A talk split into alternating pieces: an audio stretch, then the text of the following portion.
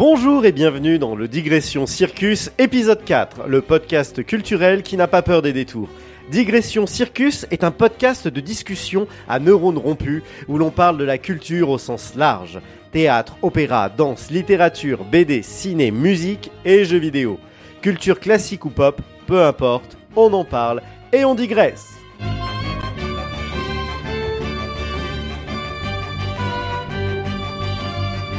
Je suis Thibaut et j'ai avec moi le célèbre barde de Genève, j'ai nommé Sébastien. Salut Thibaut, célèbre, euh, c'est beaucoup dire. hein, mais, Bah tu es, tu es, tu es très célèbre dans ton immeuble. Voilà, je pense déjà que ça. je suis célèbre, ouais, peut-être dans mon quartier, ouais. ouais, Ouais, voilà. C'est-à-dire à ouais, à 15 mètres carrés à la ronde. Je Ouais, pense bah, que euh, j'ai un une début. certaine notoriété, ouais. Tu es célèbre dans mon cœur, Sébastien.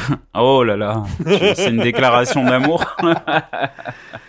Euh, Après bah, toutes ces années à se côtoyer, ça y est, tu passes à bah, l'acte. bah ouais, écoute, faut bien un moment, faut se lancer quoi, un moment. euh, Ouais, ouais, aller, quoi. Je pense pas que ta chère et tante sera contente, mais bon, écoute. tu sais, j'ai- revu les beaux gosses hier soir et, et à un moment donné, il y en a un là quand ils essayent de draguer un peu des filles, il y en a un qui lui dit, faut toujours passer à l'action, tu vois. Ouais, ouais, ouais. ouais. Ah, ok, voilà. bah écoute, je suis touché. En plus, aujourd'hui, c'est la Saint-Sébastien, tu vois. Il y a une Ah, espèce c'est de... aujourd'hui. Ah, j'avais pas Ouais, fait gaffe. Eh ouais. bonne fête.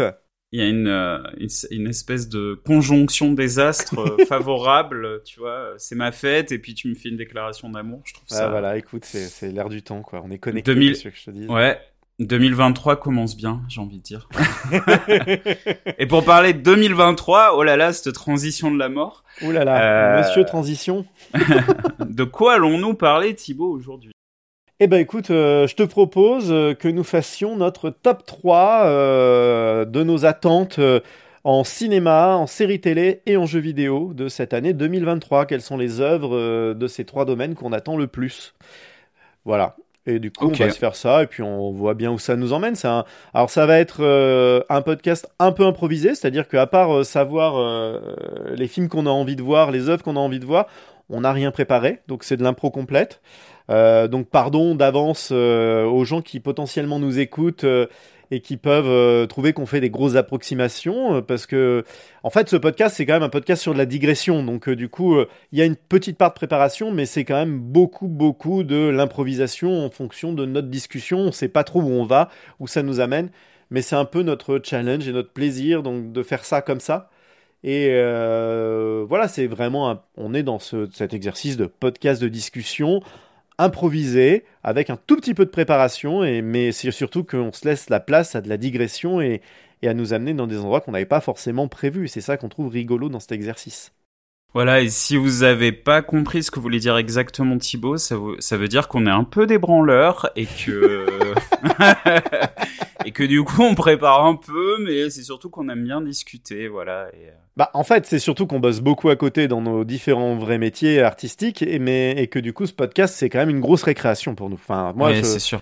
on le fait pour se faire plaisir. Enfin, clairement. Enfin, je sais pas ouais, toi, mais, mais, euh, bon, là, je suis pas trop d'accord avec toi. Tu sais, on est des intermittents, donc on est un peu des branleurs. hein. On est chez nous à, à, à, à se toucher la nouille et puis on, on encaisse euh, nos allocations tous les mois pour partir aux Caraïbes trois mois après. Donc, euh, Ah, tu, tu vis comme ça, toi D'accord. Ouais, ah ouais, moi je vis comme ça. Ah ouais, moi ouais, j'ai pas du tout choisi. euh, Ah bah, je, putain, moi je m'y prends pas du tout pareil, moi du coup. Ah euh. ouais, bah tu sais, Ah ouais, moi, avec. je me fais euh, avoir, moi. Moi, je me fais Ah avoir. toi mais tu tu te sais- fais avoir. Ah bah Ouais, complètement. mais avec un voilà un revenu en dessous du SMIC, bah ouais, je peux partir aux Caraïbes pendant trois mois.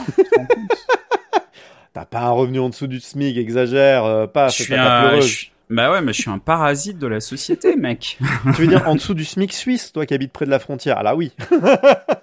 Ah ouais, non, mais le SMIC suisse, euh, ouais, le SMIC suisse, il est à, il est à 4000 balles quand même, hein, tu vois. Ah oui, mais oui, je oui. n'habite pas en Suisse, donc euh, je. Bah non, je sais, t'es du côté français. t'es à côté de Genève, mais tu, euh, mais tu es du côté. Euh, t'habites chez, chez les pauvres. Toi, t'habites dans le tiers monde. J'habite chez ces, euh, chez ces salauds de frontaliers qui piquent le, le travail aux Suisses, ouais, voilà. Ouais, c'est ça. C'est ça, ouais. Bah écoute, euh, ouais, bah écoute, c'est comme ça. hein, On est...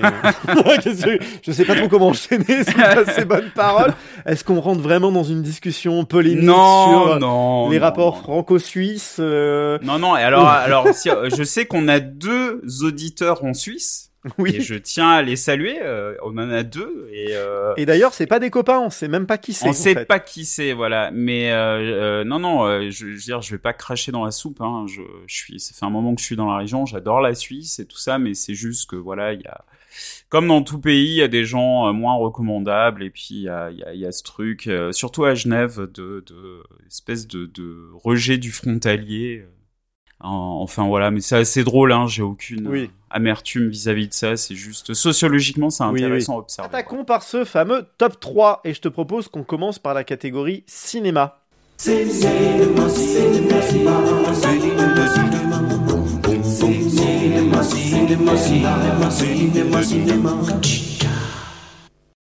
Allons-y. Alors vas-y, bah vas-y. Qu'est-ce que t'attends toi Je comme commence film? Ouais, vas-y. Alors, je vais commencer par mon numéro 3 Hmm. et c'est le Furiosa de Frank Miller. De George Miller. Putain, Frank Miller, pardon, non, pas l'auteur de BD, George Miller, le réalisateur. Et euh, Ouais. Furiosa, Alors je te coupe tout de suite. je me suis planté, j'ai dit de la merde. non, non, non, c'est juste que le film il sort en 2024, donc. euh, Ah bon? Oui, ouais, ouais.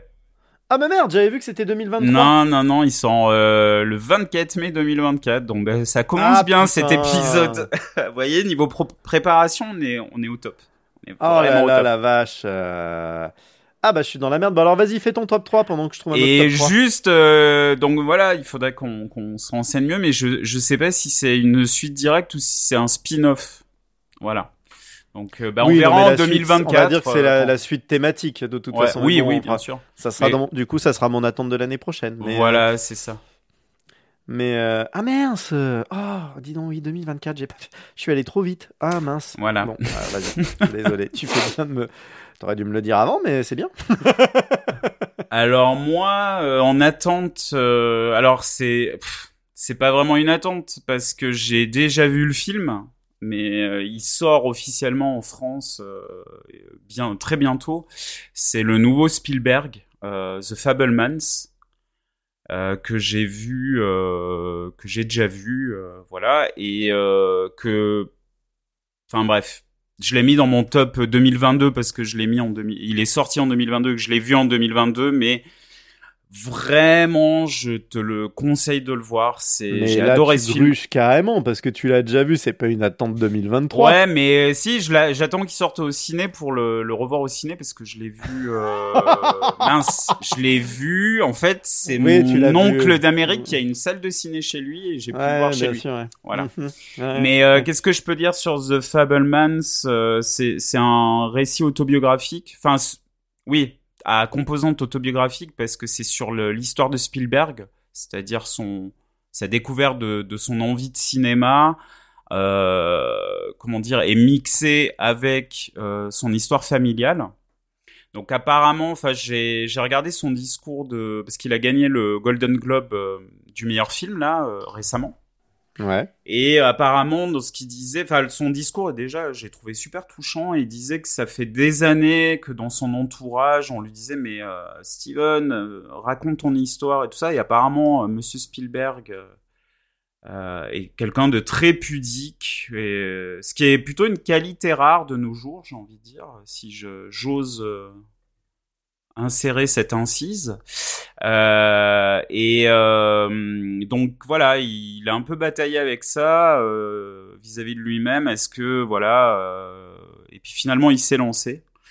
Et je l'en remercie grandement parce que mais je, je me suis régalé en voyant ce film. Vraiment, c'est un, une déclaration d'amour au cinéma. Ok. Les, je vais rien spoiler, mais en tout cas, il y a des, on le voit filmé jeune. Enfin, je veux dire, le personnage, c'est pas Steven Spielberg, mais c'est une euh, fictionnalisation de Spielberg, on va Ouais. dire. Mais le, le, le jeune homme, le jeune acteur qu'il joue d'ailleurs est, est très très bon.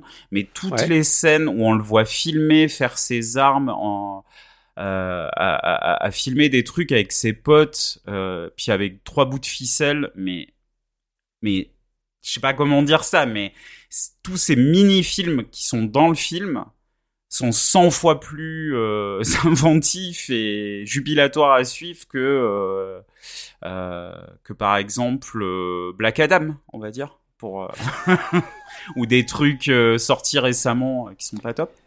Ouais, c'est pas très dur en même temps. hein. Non, c'est pas très dur. Et qu'est-ce que je peux dire d'autre sans trop m'étaler? Le casting est parfait. J'aime. Il y a dans le l'acteur qui joue le père, euh, c'est Paul Dano qu'on avait vu dans Ouais. euh, Little Miss Sunshine, qui récemment a joué le Riddler dans The Batman de Matt Ouais. Reeves, qui est c'est un acteur euh, ouais que je trouve enfin vraiment très bon. Valeur Ouais. sûre, enfin il est toujours à la bonne place, je trouve ce mec. Oui, parce que dans, dans The Batman, je trouve que le personnage du Riddler est très mal écrit, mais c'est de l'écriture. Lui, Oui. il joue très bien. Lui, il joue bien, il a mené un truc, euh, même si, ouais. Ouais. voilà, moi, The Batman, j'ai pas aimé, mais euh, je trouvais qu'il amenait quelque chose de vraiment euh, creepy dans le film. Et Mhm. surtout, euh, les, dans les acteurs principaux, bah, il y a Michelle Williams, donc, euh, Ah oui. et, et cette actrice, enfin, je sais pas, j'en parlais hier euh, de ça avec une amie. C'est une actrice, je trouve, très discrète. Enfin, si on parle de vie publique et tout ça.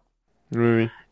Mais alors à chaque fois que je la vois dans un film, elle me fout une claque. Elle est, enfin, je trouve que c'est une actrice dont on parle pas assez parce que c'est là ce qu'elle fait dans le film, euh, c'est balèze et à chaque fois que je l'ai vue dans d'autres films, euh, bah notamment dans Brokeback Mountain. euh, Ouais. bah, c'est là d'ailleurs où elle avait rencontré Feu Heath Ledger qui est devenu qui était devenu son mari et le père de, ses enfants. Mais Michelle Williams, c'est magnifique. Vraiment, euh, elle est top. Et puis, il y a notre ami euh, Seth Rogen. Et Seth Rogen, euh, moi j'avoue, euh, ces dernières années, j'en avais un peu marre de voir sa tronche à l'écran euh, parce que Bah, bah, le problème de Seth Rogen, c'est qu'il fait du Seth Rogen tout on le est temps. d'accord. Et là, ben Seth Rogen, il est dirigé par Monsieur Spielberg. Et ben, on est là, on se dit joue. ah mais il y a un acteur quoi. Enfin, il y a quelqu'un Ouais, qui sait faire autre chose. Et il fait, il fait pas du Seth Rogen, quoi. il, fait une pas. Ah non non, il fait, il fait, il fait autre chose. Il est super juste. Ok. Et puis euh, le truc, alors je- ça a été la grosse surprise du film, et tu vas comprendre pourquoi. euh, pourquoi j'ai été euh, autant enchanté, c'est qu'il y a notre ami David Lynch qui a un rôle dans le film. Oh. Oui, il déboule comme ça. Alors, euh, je vous dirai pas euh, quel rôle il a exactement, mais euh, j'ai fait What the F? Ah ouais. Ah ouais, ouais, euh, En même temps, Lynch est un bon comédien, hein, on le voit peu parce que voilà, mais dans les quelques trucs où il est, dans ses films à lui ou dans des choses comme ça, là, les quelques apparitions qu'il s'est autorisé à faire, moi je trouve qu'il est bien, il a une belle présence. Bah, euh, Notamment dans son court métrage tout bizarre là qu'il avait fait sur Netflix avec le singe, oui. et, et je trouvais qu'il est vachement bien en fait. Hein, c'est un très bon comédien. Oui, oui, oui, mais il a, enfin, un peu comme ses films. euh, alors, je vais pas commencer à parler de David Lynch parce que sinon on va, on va partir pour un podcast de 6 Ça heures. Mais, on le fera. mais on il fera, a, je sais pas si c'est un bon acteur en fait.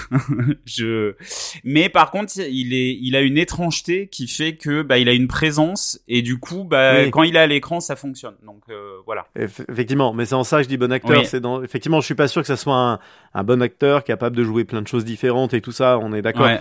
Mais par contre, dans, dans, dans son étrangeté et euh, dans ce qu'il est et ce qu'il dégage, il a un truc assez fascinant à l'image. Oui, et puis on l'avait vu euh, bah, récemment, euh, bah, tu sais, ce truc que tu n'as toujours pas vu qui s'appelle la Oui, saison bon, je 3 sais. de oui, Twin oui, Peaks. oui, oui, oui, oui, oui, où il est, il est beaucoup dedans parce qu'il joue le, le, le rôle, bah, le rôle qu'il avait déjà dans le Firewalk With Me, où il joue le rôle de Gordon Cole, donc c'est le, Oui. le supérieur de, de Dale Cooper dans Twin Peaks. Et pareil, il a, Ouais, ouais. ouais, il a un côté, mais euh, absurde, un peu à côté de la plaque, mais super comique. Et surtout, on l'avait vu, je sais pas si tu te souviens, dans la série euh, Louis de Louis C.K. Il y avait eu trois épisodes où euh, Louis, euh, le personnage de Louis, se met au stand. Euh, non, c'est pas Ah qu'il bon? se met au stand-up, c'est qu'en fait, il. Bah, il, il est toujours, il est Oui, oui, non, j'ai une bêtise, c'est-à-dire qu'il se fait coacher pour, euh, en, en gros, passer du stand-upper qui fait euh, ses spectacles dans les petits euh, bistrots du coin à un niveau au-dessus. Et euh. Enfin, le petit bistrot du coin, c'est la plus grosse scène de stand-up de New York. hein, ouais, mais il y a alors désolé pour l'approximation parce que Louis, je l'ai vu il y a très longtemps, mais en gros, David Lynch le coach en fait. Ouais, d'accord. Et euh, Ah, je me souviens pas de ah ça. ouais, ouais, ouais. Et il y a trois Ah, épisodes avec David Louis, Lynch. longtemps. Et, c'était à hurler de rire. Enfin, David Lynch, il était génial. Et en... Ah, faut que je... ah, ça me donne envie de revoir Louis, même si bon, Louis C.K. est devenu un peu problématique. Mais en tout cas, la série Louis, ouais, moi j'avais, enfin, les premières saisons, j'avais beaucoup aimé. Les dernières, je trouvais que ça a tombé un peu. mais euh, mais ça me donne très très envie de revoir. Oui, et puis euh, surtout en fait, euh, comment dire, j'avais, enfin, j'avais été surpris sans lettre parce que pour parler deux secondes de Louis, il y a plein de, de, trucs un peu absurdes dans la série, même des séquences qu'on pourrait dire oniriques. Et, et en fait, tu, le fait qu'il ait invité Lynch, c'est qu'à mon avis, il doit aimer le travail de Lynch. Donc en fait, là, il y avait une espèce de lien, en fait, une, une filiation. Hmm. Voilà. Ouais. Donc voilà, euh, moi ça sera, voilà, je vous vraiment, je vous conseille euh, d'aller voir The, je te conseille et je conseille aux gens qui nous écoutent d'aller voir The Fablemans parce que c'est génialissime. Ok, bah écoute, très bien. Euh, alors du coup moi en 3 bah du coup je prends un peu un 3 comme ça subsidiaire. Alors c'est pas un film que j'attends pour ses qualités, j'en espère pas grand chose. C'est plus par curiosité malsaine que j'ai envie de le voir. Ouais. C'est un film qui est, qui est donc une suite d'une grande série, une série culte euh, du cinéma et de la pop culture. Après, qui arrive après un épisode 4 qui était, qui n'existe pas. Voilà. Un épisode 4 qui a disparu dans la nature, qui n'existe pas. Et c'est donc Indiana Jones, c'est le cadran de la destinée. Ouais. Et je suis très curieux de le voir. Vraiment, j'ai une vraie curiosité, même si je n'en attends absolument rien. Je suis quasiment sûr que je vais pas aimer que je vais détester, euh, ou en tout cas que je vais trouver ça euh, bof bof. J'espère être surpris en bien, hein, parce que je préfère toujours euh, voir un bon film que voir une déception mm, ou un naufrage, mais mais j'attends, j'en attends pas mal, tu vois. Enfin, je suis curieux, quoi. En tout cas, je suis vraiment curieux de voir est-ce qu'ils vont réussir à, parce que bon, clairement, ça va être le barreau d'honneur d'Harrison Ford dans le rôle. Vu l'âge d'Harrison Ford, ça m'étonnerait qu'il y en ait un sixième avec lui. Et je suis curieux de voir si s'ils arrivent à dire au revoir au personnage euh, d'une belle manière, parce que le, le crâne de cristal, donc le film qui n'existe pas, était quand même une catastrophe euh, absolue. Et, enfin vraiment, hein, moi j'étais, je l'attendais tellement, j'avais tellement envie de voir un Ninja Jones et le crâne de cristal, c'était juste pas possible. Il y avait rien qui allait, le scénario était pas bien. Euh, Chia LaBeouf, il jouait, euh, c'était la catastrophe. Et puis les effets spéciaux étaient creepy. Enfin, rien n'allait, rien n'allait, rien n'allait, rien n'allait. On retrouvait pas du tout le vent épique des, trois premiers Indiana Jones et ce sentiment un peu d'aventure euh, en bande dessinée, parce qu'il y a un côté très BD dans Indiana Jones euh, que moi j'aime beaucoup, euh, justement.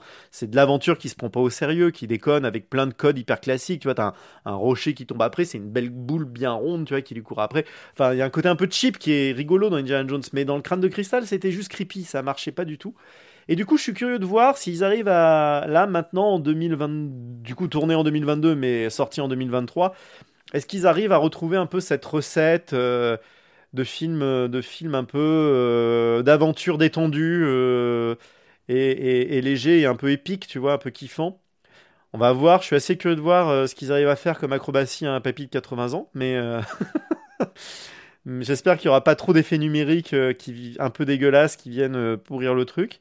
Et puis il y a aussi d'autres acteurs avec lui, notamment une actrice qui est super, qui est Phoebe Waller-Bridge qui, qui la créatrice c'est l'actrice principale de, de Fleabag euh, cette super série ouais. Ouais, alors moi Fleabag j'ai pas tout vu. J'ai vu que la première saison mais j'avais trouvé ça super. Ouais, euh, il faut que je regarde la saison 2 et j'avais trouvé ça elle je l'avais trouvé fabuleuse. oui oui non c'est une super actrice. Il faut savoir que Fleabag à la base elle avait euh, c'est une euh, c'est un c'est un un, un, solo, un seul en scène qu'elle avait fait au Fringe Festival à, à, ah oui à Édimbourg. Ouais, ouais, c'est à la base. c'est L'énorme festival de théâtre d'Édimbourg. Ouais, ouais. Et euh, ouais, ouais, non, Fleabag. Après, moi, c'est vrai que la deuxième saison, j'ai moins accroché. Je sais pas pourquoi. Ah oui? Je l'ai pas vu encore. La première, j'ai adoré. Je trouvais qu'il y avait, euh, il y avait vraiment quelque chose euh, d'original. Euh, elle, elle est top. L'écriture, il y a face à oser des choses. C'était sensible. Enfin, voilà. Et la deuxième saison, tout... ouais, toute l'histoire avec le prêtre, là, je sais pas, ça m'a ah, moi je l'ai pas vu, je peux pas te dire, j'ai pas vu. Je. C'était c'est ce truc où t'as envie d'aimer et tu dis bon allez, je vais aimer, je vais aimer, puis en fait, euh... je décrochais en fait, malgré moi. Et... Mais pour revenir, oui, moi aussi, je l'attends, Indiana Jones. Alors, euh, oui, dans les acteurs, euh, effectivement, il y a aussi notre cher et tendre ah bah, euh, Mads Mikkelsen. Mads Mikkelsen, eh oui. Mais ah par bah, moi, Mads Mikkelsen, déjà, tu vois, un film avec Mads Mikkelsen, c'est déjà mieux qu'un film sans Mads Mikkelsen. Enfin, tu vois, clairement.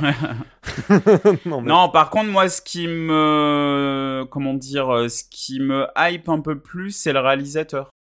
Oui, James Mangold. James Mangold, qui est quand même, enfin, moi, je trouve que c'est comment dire cette catégorie de réalisateurs américains euh, dont on on, on se souvient plus des films que du nom du réalisateur mais qui a Ouais. quand même fait euh, quelques films qui sont euh, vachement bien quoi. Enfin moi par exemple euh, James Mangold, j'adore Copland Ouais. avec enfin ce casting de malade là où il y a Stallone et Mm. puis Ray Liotta, enfin il y a y a y a y a toute une une chier de et c'est des films solides. Pareil, et son, euh, son biopic aussi sur Johnny Cash avec Joaquin Phoenix, Ah oui, Walk ça, the Line. euh, moi, c'est mon biopic préféré de tous les temps. Enfin, c'est quelqu'un, je trouve. euh, Ouais, mais c'est pareil, moi j'aime pas trop les biopics, ça me fait plutôt suer, mais celui-là j'avais j'avais beaucoup aimé, ouais. Ouais. Et puis il a fait Logan aussi. Alors même si moi Logan, j'ai pas trop accroché. Ouais, alors moi j'ai beaucoup aimé Logan, c'est un des films de super-héros qui met le plus plus ces dernières années, ouais.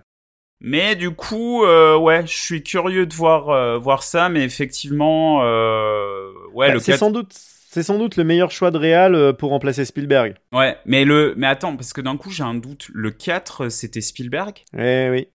Ah putain. D'accord. En fait, jusqu'à ouais. présent, alors moi je dis une énorme connerie et que j'oublie, mais il me semble que tous les Indiana Jones jusqu'à présent c'était c'était Spielberg avec Lucas à l'écriture. Hmm. Et, euh, et là, c'est le premier Indiana Jones où c'est plus euh, Spielberg. Mais Spielberg, il est capable du meilleur comme des fois un peu du pire, tu vois. Il, il te fait des chefs-d'œuvre comme Fableman ou, euh, ou Les Dents de la Mer ou Duel ou, ou La Guerre des Mondes. Enfin, tu vois, il y en a un paquet. On peut en citer des oui, tonnes de oui, bons oui, Spielberg. oui. Mais c'est le mec qui est quand même capable de te faire Jurassic Park 2, qui était une daube, qui est capable de te faire Indiana Jones 4 ou Ready Player One.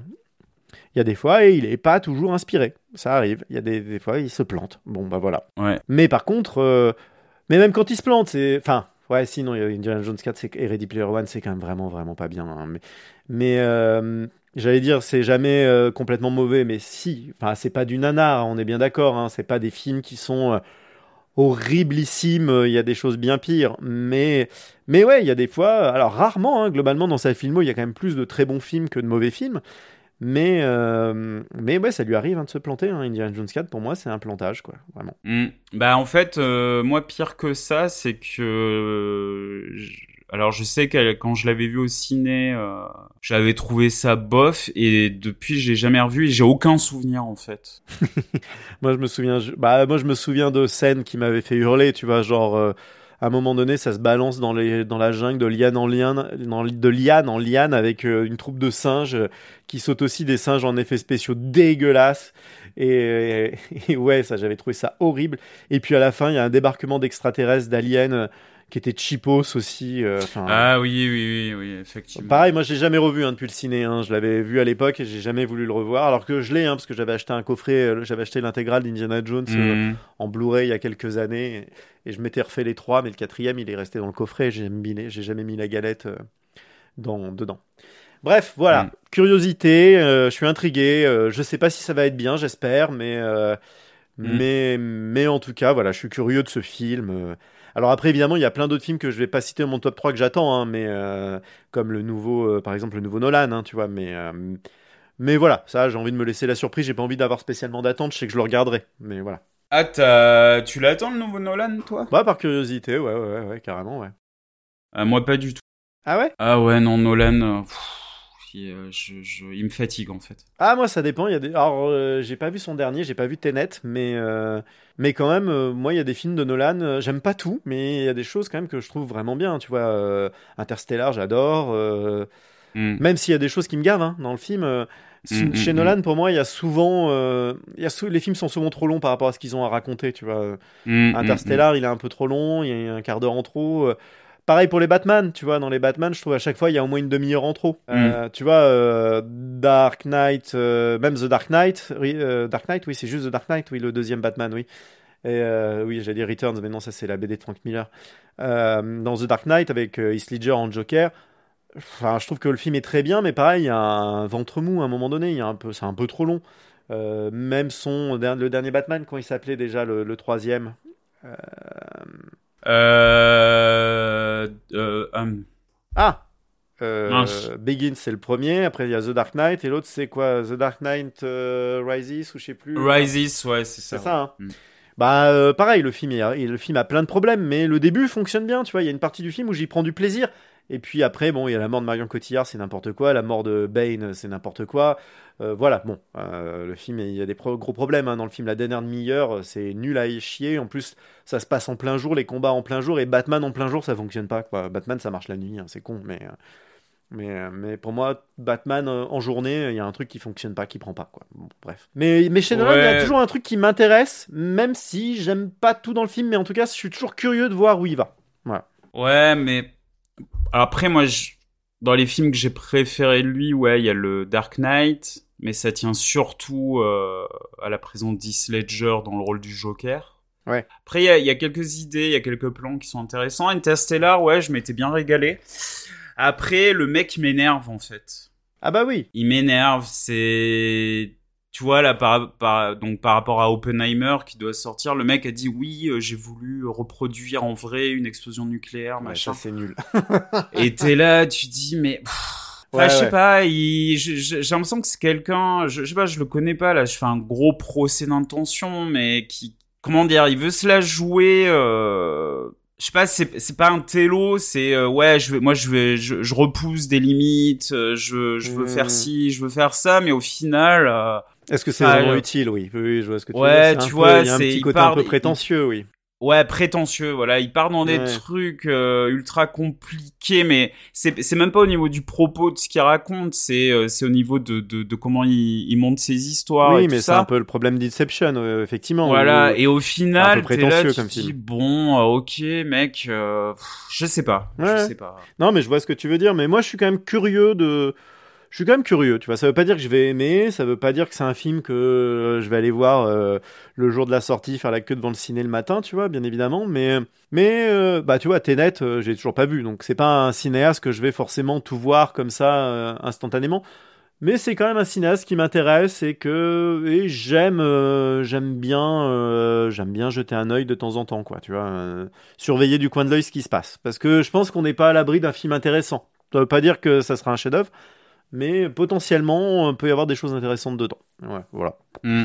Mais bon, ça c'est mes attentes, tu vois, c'est pas dans mon classement, enfin voilà, c'est juste, euh, ça fait partie des gens que je surveille, c'est tout, de loin, tu vois. Ouais, alors après, là, si tu veux, euh, ce film, j'ai, au risque de me contredire, euh, j'ai envie de le voir, mais pas tant par, par, rapport à Nolan que par rapport au sujet, en fait. Ok. Oppenheimer, la création de la, de la, bombe atomique et tout ça, ça, ça m'intéresse. Voilà. Mm. Euh, mais du coup, si ça avait été un autre réalisateur, ça m'aurait. Euh... Enfin, après, je parle de réalisateurs un peu. Euh... Pas, pas des yes man, tu vois, mais oui, euh, des auteurs quoi. des auteurs, tout ça. Après, voilà. mais mais après le l'aspect Nolan, ouais. Non. Bah, le sujet d'Oppenheimer, le projet Manhattan et tout ça, c'est intéressant comme comme, euh, comme sujet. Après, il faut voir comment c'est traité, c'est toujours pareil, on verra bien. Ouais. Bref, c'était juste comme ça, euh, on n'a pas besoin de passer du temps dessus. Alors, ton, ton numéro 2, en top 2, t'as quoi comme attente? Euh, Bah, il y a le, le nouveau euh, Kitano. Ah oui, bah oui, très bien. Ça. Kubi, Kubi, je sais pas comment on prononce. Kubi. Kubi, mm. et qui est un film historique sur l'histoire de Nobunaga. Alors, je vais, je vais, je vais trouver le, comment dire le résumé. Ouais, vas-y. D'après l'incident réel de Onoji, dans lequel le célèbre seigneur de guerre Oda Nobunaga a été assassiné dans un temple de Kyoto en 1582. Avant l'assassinat, Shinzaemon capture Araki Murashige, un général accusé de déloyauté. L'intrigue tourne autour du sort de Murashige dont Nobunaga veut briser le cou. D'accord. Bah écoute, vois, je suis un peu hypé parce que bah j'adore euh, j'adore euh, Kitano même si pour être honnête, euh, ça fait longtemps enfin j'ai plus trop suivi son actualité. Hmm. ces derniers films, la, la, la, série des outrages, là, outrage, outrage Coda, outrage. J'ai pas vu du tout, mais bon, comme tu le sais, moi, Kitano, c'est un de mes réalisateurs préférés. Euh, que ce soit euh, Sonatine, Anabi, euh, mince, l'autre avec les, les deux ados là, Kids, Kids Return. Kids Return. C'est des films que j'ai vus plusieurs fois et il y a quelque chose dans son cinéma vraiment qui me happe, c'est ce, cette espèce de d'équilibre ah bah. assez bizarroïde entre la, la, violence et la poésie. Tout son cinéma des années 80-90, il n'y a pas grand-chose à, changer, à jeter. Hein. Enfin, c'est Euh, ouais, ouais, c'est très très bien, quoi. Avec l'été de Kikujiro aussi, euh, ça c'était super. Kikujiro, euh, ouais, ouais, Violent Cop. euh, Ah ouais, Violent Cop, c'était trop bien. Yugatsu, enfin Ouais. voilà tout ça. Et là, j'avoue revoir Kitano au cinéma. alors là, c'est un film historique. Mais c'est vrai que moi, Kitano, c'est à partir des années 2000, j'ai un peu moins aimé. Ouais.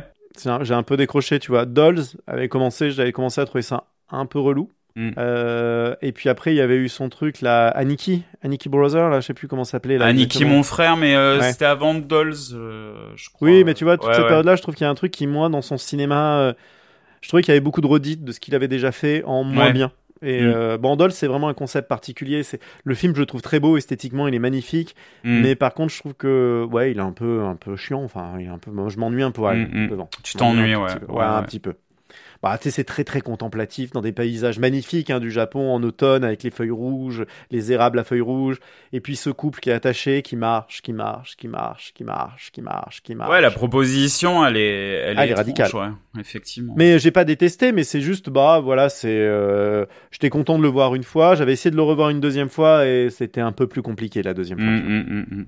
Bref. Ouais, mais Kitano, moi aussi, hein. Ça fait partie des. Alors, je l'ai pas mis dans mon top, mais ça fait partie des, des, des films que j'attends euh, fort fort parce que je trouve que ouais, c'est vraiment un réalisateur euh, ouais, qui, est, intéressant de toute façon et un super acteur, donc euh, c'est c'est c'est ouais ouais, ça fait bien sûr partie de mon top. Eh bien, moi, en top 2, j'ai mis Spider-Man Across the Spider-Verse. Et voilà. Donc, c'est le. Alors, c'est pas un film du MCU. Du MCU, c'est vraiment un film. C'est un film d'animation qui est la suite de Spider-Man Into the Spider-Verse en version américaine, qui en français s'appelait Spider-Man New Generation. Le titre fou à frapper, ça n'a aucun sens. Mais euh, pourquoi changer le... En plus, surtout, changer un titre anglais pour en mettre un autre titre anglais? Ouais, non, mais, mais en fait, c'est ce truc Complètement de, dont on, met, on remet un titre anglais, mais que les Français peuvent, que, peuvent comprendre, en fait. Oui, Tu oui, c'est Spider-Verse, avaient- je pense qu'ils avaient peur que le mot Spider-Verse euh, fasse peur, tu vois, que sache Ouais, c'est trop compliqué. Ouais, euh, c'est ça. Mais vu que le film a eu du succès, du coup, pour la suite, ils ont laissé le titre, euh, le titre américain qui est Across the Spider-Verse. Et moi, j'attends beaucoup parce que c'est sans doute, enfin, clairement, le premier film d'animation, c'est ce qui s'est fait de mieux autour du personnage de Spider-Man en, en film, tout format confondu.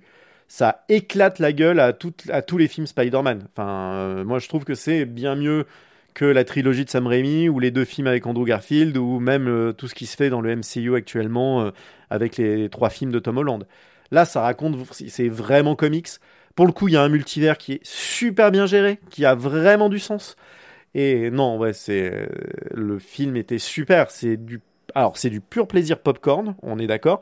Mais par contre, c'est vraiment du pur plaisir. Moi, je suis allé le voir deux fois au cinéma quand c'était sorti et vraiment, j'ai, parce que je suis allé une première fois, puis après j'ai emmené euh, ma compagne euh, le voir en disant ah ouais, viens quand même, on va y aller tous les deux. Et, et vraiment, j'ai pris un plaisir fou. Visuellement, c'est ouf. C'est un- une, d'une inventivité euh, folle. Ça met la claque à tout ce qui se fait en animation. Euh, ouais, non, c'est vraiment, vraiment, vraiment très, très bien. Non, c'est, c'est, euh, Peut-être ça sera pas bien hein, la suite, mais en tout cas, c'est quand même la même équipe à l'écriture. C'est mince, comment ils s'appellent Euh, Ah, je retrouve plus leur nom. Les, ceux qui, ceux qui écrivent ou qui produisent.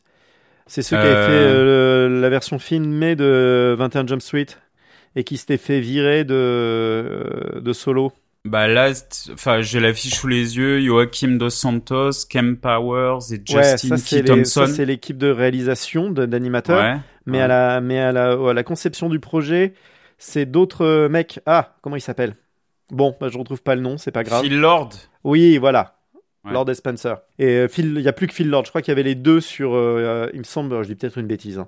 Il me semble qu'il y avait Mhm. les deux sur le premier et qu'il y a plus que Phil Lord effectivement sur le euh, sur le deuxième. Et, euh, et ouais, ouais. et on sent qu'ils ont que c'est des gens qui ont complètement compris. euh, euh, ce qu'est le comics, le matériau comics, ce qu'est le personnage de Spider-Man, et notamment surtout le personnage de Miles Morales, parce que c'est vraiment euh, la première fois que le personnage de Miles Morales est mis en avant dans une œuvre cinématographique. Jusqu'à présent, il existait euh, que dans les que dans les dans les comics.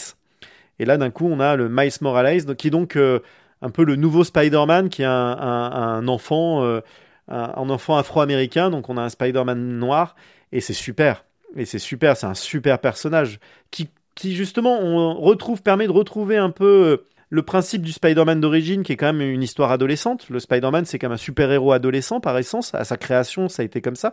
Mais c'était du coup un adolescent des années, euh, je sais plus quelle année c'est, Spider-Man années 60 en gros. Alors que Miles Morales permet d'amener justement quelque chose de plus moderne euh, dans cette euh, dans cette histoire adolescente. Et, je trouve ça vraiment bien, vraiment bien. Les personnages sont super attachants, c'est très bien réalisé. Enfin voilà, euh, j'attends beaucoup, beaucoup, beaucoup ce film. Et en plus, on a appris que c'était un diptyque et que du coup, c'est que la première partie et qu'il y a la suite. Euh, je sais plus si c'est en 2024 ou en 2025. Euh, mais euh, voilà, c'est que la première partie du film. Ça va être en deux films la suite et, et vraiment j'ai hâte, quoi. J'ai très très hâte. Ouais, bah c'est vrai que alors que tu sais comme euh, comme tu le sais, j'ai moins d'appétence que toi pour les, les films d'animation. Ouais.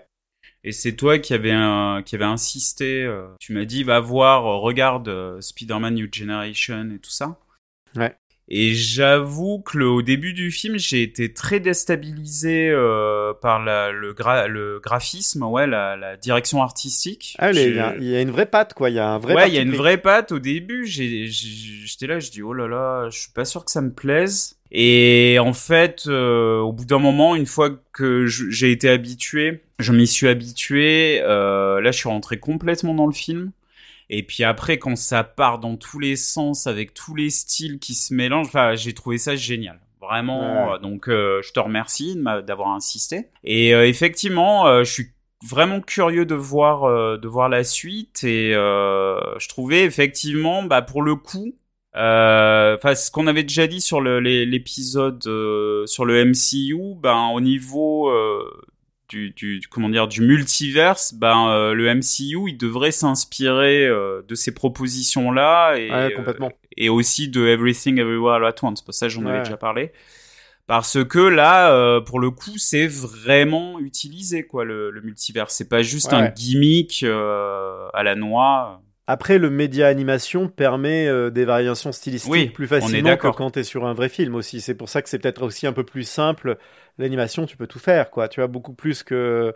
Ouais, que, tu euh, peux. cinéma, oui, mais, effectivement, tu peux tout faire, mais mais je veux dire là, euh, de, de, euh, Spider-Man Generation, c'est vraiment réussi parce que oui, tu peux tout faire. Je suis d'accord avec toi, mais c'est méga casse-gueule en même temps. hein. Ah bah, bien sûr. Et puis c'est un film qui a de l'audace parce que le film, alors je vais spoiler, attention, hein, attention spoil, euh, le film quand même au bout de 5-10 minutes de film, il te bute Peter Parker quoi. Clairement, et de manière Mm. assez violente. Je me rappelle quand j'étais allé le voir, du coup, il y avait... j'étais un peu le seul adulte tout seul dans la salle. C'était beaucoup des mamies avec leurs petits-enfants qui devaient avoir entre 7 et 10 ans, pensant aller voir un gentil film d'animation euh, Spider-Man pour amuser les enfants. Mm. Bah, le moment où t'as le The Kingpin, donc le, le caïd Oui. qui est, euh, qui défonce la gueule à Peter Parker à gros coups de poing dans sa face et qui le bute, qui le laisse mort, bah je peux dire que les mamies elles faisaient un peu la gueule dans la salle. J'ai senti que ça se tendait autour de moi. et je me suis dit ah bah oui là vous vous êtes un peu vous avez mal ciblé votre truc euh, les mamies. Mais euh, mais ouais ouais il y a de l'audace quoi et puis après le du coup avec qui font revenir un Peter Parker plus tard d'un- d'une autre euh, d'une réalité alternative qui est un Peter Parker bedonnant, dépressif, en survêtement. Euh, qui pleure sous la douche. J'ai trouvé ça génial, quoi. Du coup, ils prennent complètement l'opposé du, du Peter Parker qui a toujours le moral, qui est toujours hyper héroïque. D'un coup, on a une figure d'anti-héros. euh, Le mec, il a le haut de son costume de Spider-Man et en bas, il est en survêt gris dégueulasse euh, pour traîner chez lui en bouffant de la pizza, quoi. Avec le beat qui dépasse du costume de Spider-Man. Non, c'est génial. Enfin, il y a plein de, il y a plein d'idées. Ça joue avec les codes, avec à chaque fois la petite séquence de présentation. Oui, je suis Peter Parker. Je me suis fait piquer par une araignée. Ce qui m'a donné les pouvoirs. Puis au bout d'un moment, ils font, Mm. ouais, c'est bon, on a compris. Allez, hop, on avance. Enfin, il joue avec tous les codes euh, des, des films qui s'obligent à faire des origin story. à- Enfin, ouais, ça s'amuse avec tous les codes à la fois du cinéma super-héroïque, des comics books. Enfin, ouais, non, c'est vraiment, ils ont vraiment compris le- leur médium, quoi. Et ils s'amusent avec ça, avec toutes ces figures super-héroïques pour en faire une œuvre qui, au final, a quand même une vraie personnalité à elle. C'est pas juste un truc patchwork euh, qui se fout de la gueule de tout sans rien proposer. Non, il y a une vraie proposition artistique en plus. C'est pour ça, je trouve que c'est vraiment euh, en super, en film de super-héros, je crois que c'est vraiment ce qui s'est fait de mieux ces, ces dix dernières années. hein. Ça éclate tout ce qui s'est fait au MCU. Ouais, je suis assez d'accord. Ouais. Ouais, ouais. En tout cas, c'est hyper audacieux. Ce qui veut pas dire que les, on peut pas prendre de plaisir avec les films du MCU, mais là, je trouve que au niveau euh, écriture et, et audace de réalisation, ça éclate tout quoi. Enfin, dans ce registre-là de cinéma, on est bien d'accord. Ok. Alors ton top 1, Seb, c'est quoi du coup alors le film que t'attends le plus? Euh, bah le, le film que j'attends beaucoup, c'est le nouveau Harry Astor. Donc un réalisateur dont on a déjà parlé dans un épisode précédent parce que c'est le réalisateur de Hérédité et de Midsommar. le film s'appelle Bew is Afraid, c'est avec Joaquin Phoenix. Le titre, le titre a changé là en quelques mois. le premier titre que je préférais personnellement, c'était euh, Disappointment Boulevard. Et euh, Ari Aster l'a présenté comme une comédie noire. Donc on sait, euh, on n'a pas trop d'infos. Même il y a un trailer qui est sorti il y a pas longtemps qui m'a encore plus donné envie, mais je sais vraiment pas à quoi m'attendre. Ouais, moi non plus. Et mais je je suis très curieux, le côté euh, comédie euh, géré à la Riaster, euh, ouais, je, je, je, sais vraiment pas à quoi m'attendre. Mais euh, enfin voilà quoi, j'ai j'ai pas plus à en dire que ça parce que voilà, mais ouais, j'attends vachement ce film et puis surtout il y a notre notre ami Denis Ménochet ah qui joue dedans aussi, donc je suis curieux de voir ce qu'il vient faire dans ce film. enfin voilà quoi. Voilà. Très bien. Et eh ben moi mon top 1 c'est le prochain film de Boon Joon-ho, qui du coup, euh, Boon Joon-ho, donc c'est le réalisateur de Parasite, qui est film oscarisé, euh, Palme d'Or à Cannes et, et Oscar euh, il y a 2-3 ans, je sais plus, ça devait être en 2019, je crois. je sais plus trop, mais ça doit être dans ces eaux-là. Il y a, quelques, il y a 3-4 ans, quoi. 2-3 ans et, euh, et qui est aussi le réalisateur de The Host et de et surtout, de Memories, of, Murder, voilà, mm. qui est pour moi un chef-d'œuvre, euh, un de mes chefs-d'œuvre absolus. Euh, Memories of Murder, c'est un film que je me revois assez régulièrement. Ouais, Genre tous les 2-3 ans, je me le remate. Je trouve ce film extraordinaire. Et puis Bong Joon-ho, je trouve que globalement dans sa filmographie, il n'y a pas grand-chose à acheter. Il y en a que j'aime un peu moins, mais globalement, c'est que des bons films. Il n'y en a pas un où je me dis ah non celui-là non c'est dégueulasse. Non non il y en a ils sont tous euh, je trouve qu'ils sont ils ont tous un truc intéressant. Ces deux premiers sont super donc Memories of Murder et The Host. Après il avait fait Mother qui moi me touche un peu moins mais je trouve que c'est quand même un super film. Enfin vraiment on est quand même sur une c'est une histoire comme on n'en voit pas souvent et, c'est très bien tenu les acteurs sont fabuleux enfin voilà. Mais c'est un film qui m'a mis un peu mal à l'aise. C'est peut-être pour ça, en fait. Qui, juste que je l'aime un peu moins, parce qu'il est un peu moins facile à consommer que, euh, apprécier que les autres. Et si celui que j'ai, celui que je trouve, les deux que je trouve un tout petit peu en dessous, c'est Snow, euh, euh, merde, le film dans le train, Snowpiercer. Snowpiercer, voilà. Snowpiercer qui, qui je trouve est, ouais, est un chouette film d'action, mais voilà, ça va pas chercher plus loin que ça, quoi. Et puis Okja, qui sur le film, sa production Netflix qu'il avait fait, qui est très sympa, qui est très chouette, mais pareil, c'est pas euh, c'est pas le film qui me touche le plus quoi. Mais, par contre Parasite était super et, et, là je suis très curieux sur le prochain parce que c'est sa première production purement américaine avec que des acteurs américains. Donc il y a Robert Pattinson dedans, il y a Mark Ruffalo, euh, Tony Collette et je sais plus qui d'autre, j'ai pas l'affiche sous les yeux. Et, mais par contre, du coup, le film, je sais pas grand chose dessus pour l'instant. J'ai pas vu la bande-annonce et je me préserve. J'essaye de pas trop, de pas trop regarder de choses. J'ai envie de me faire, euh, de me garder la surprise. Et je viens de m'apercevoir que j'ai encore fait une connerie et qu'il est en 2024. Allez. ouais, je viens de voir ça. Je me suis dit, est-ce que je le dis ou pas? Oh là là, putain, mais on est. Euh, non, mais je crois que euh, ça va être le dernier épisode, hein, parce que là, on est, on pas du tout crédible. Hein. oh putain, le tocard Oh là là Oh merde Oh merde Je suis allé trop vite dans ma préparation. J'avais tellement envie de le voir, tu vois, que je l'attends avant même que ça soit le moment de l'attendre. Bon, bah. ce qui est pas très très euh, oh grave. Non, c'est hein, pas grave, c'est pas grave, mais. ça me fait rire. Bon bah écoute, on va pas s'attendre dessus, mais voilà, en tout cas c'est un bon bah je l'attends pour 2024, hein, du coup. Euh, voilà. ouais ouais bah très bien. Voilà voilà. On a t'es un mec euh, d'avant-garde, bah, euh, en avant sur ton temps. En avance sur mon temps, c'est ça.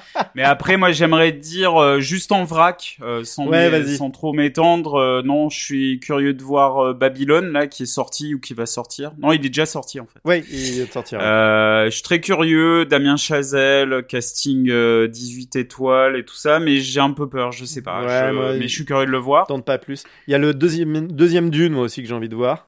Ouais. La suite de Dune de 2019. Euh, le premier était quand même assez intéressant. Je suis curieux de voir où ça va.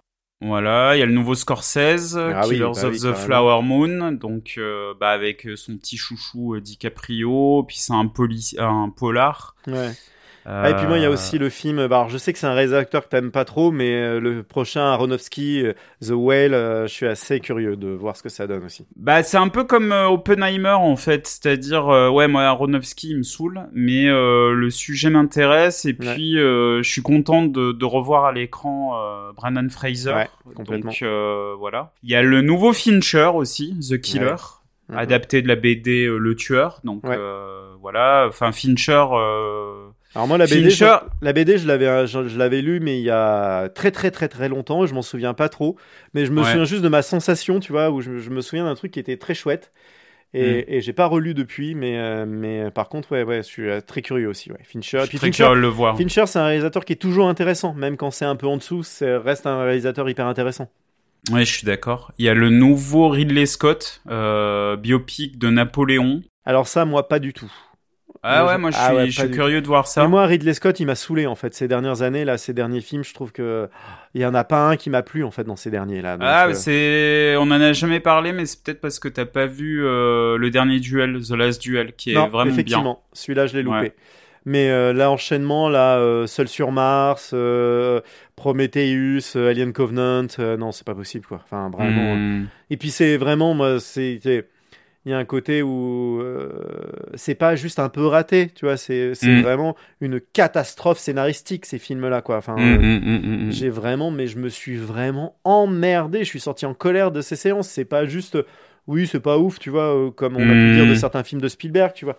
Non, c'est des films qui m'ont, que ça soit Prometheus, euh, Prometheus et Covenant, c'est deux films absolument catastrophiques. à part la photo qui est très belle, la photo est magnifique. C'est des films au niveau plastique qui sont superbes. Mais alors le scénario, il est, il est d'une bêtise euh, confondante, quoi. Enfin, c'est, mm, mm, mm. je veux dire, euh, les mecs, c'est sans disant euh, dans, dans Prometheus, soi-disant les, les, experts, les scientifiques les plus pointus de la Terre, ils sont tous plus cons que cons, quoi. Enfin, ils, font des trucs, des, c'est débilité, c'est mal écrit. Covenant, il y a des scènes, c'est gênant, quoi. Les scènes avec Michael Fassbender et lui-même qui joue de la flûte, là, mais c'est d'une gênance. Enfin, non, ouais, non, c'était carnage.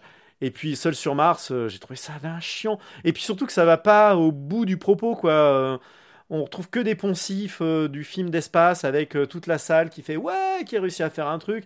Avec il y a plein de choses auxquelles tu crois pas. Autant moi, quand j'étais allé le voir, je me disais ah ça va être un film en huis clos sur Mars d'un mec tout seul.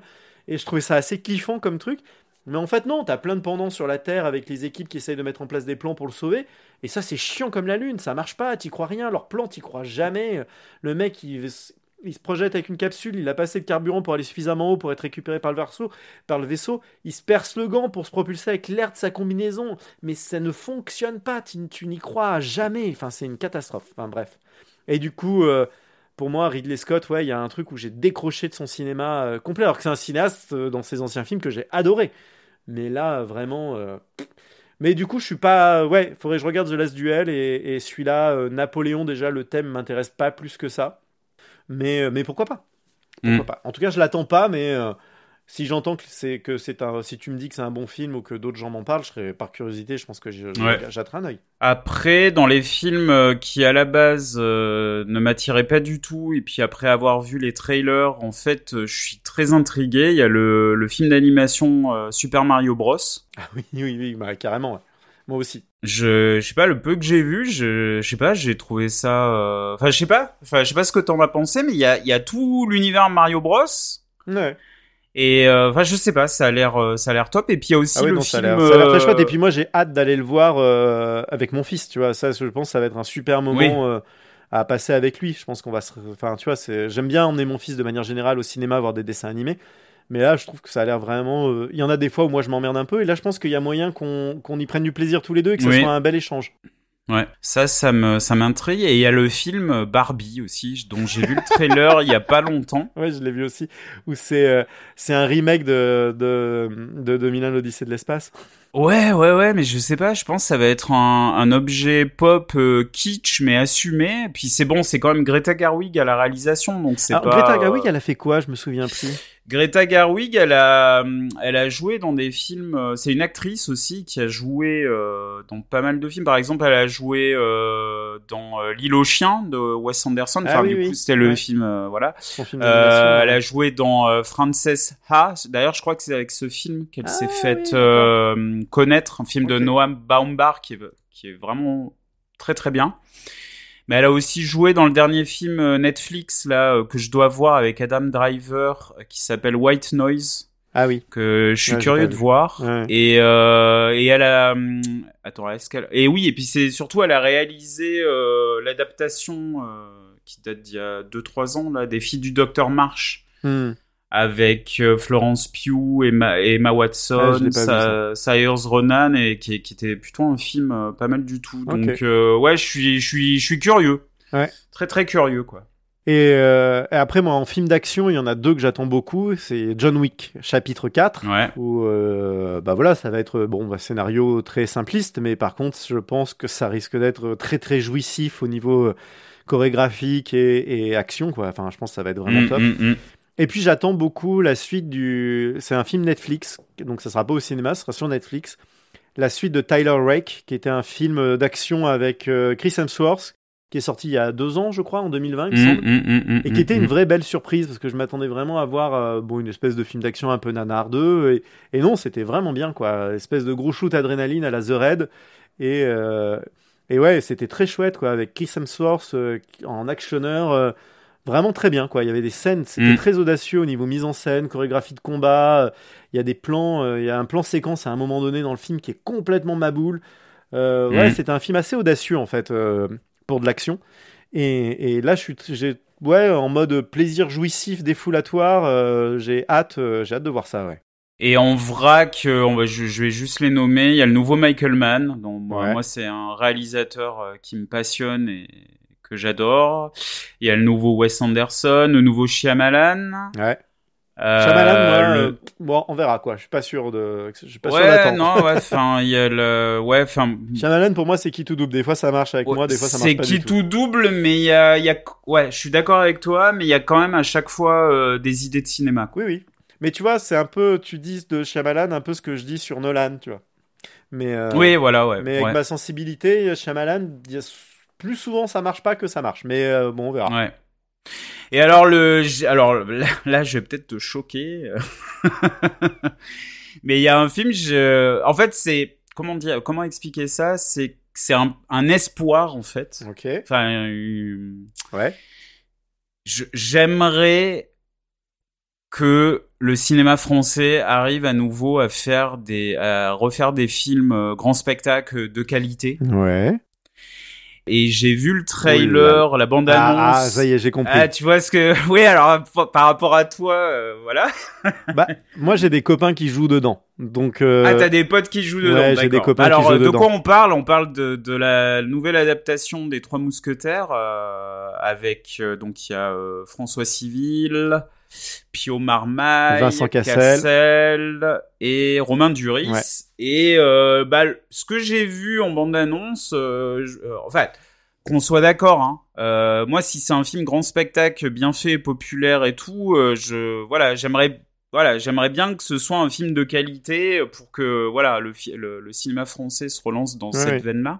Après, voilà, je le, par contre, le réalisateur Martin Bourboulon, euh, j'en ai jamais entendu parler. Je, sais pas ce qu'il a fait, tout ça. Donc euh, voilà, mais je suis, je suis intrigué. Voilà. Après, moi, c'est sûr que bah moi j'irai le voir parce que vu que j'ai mm. quelques copains qui jouent dedans, qui ont des petits rôles, euh, ou des copains cascadeurs qui, qui, qui juste font font de la cascade, des combats d'escrime, tu vois. Ouais, ouais. moi, je, bah voilà, j'ai envie d'aller le voir pour voir ce que ça rend et puis voir les copains, tu vois, à l'écran, c'est toujours sympathique, j'aime bien.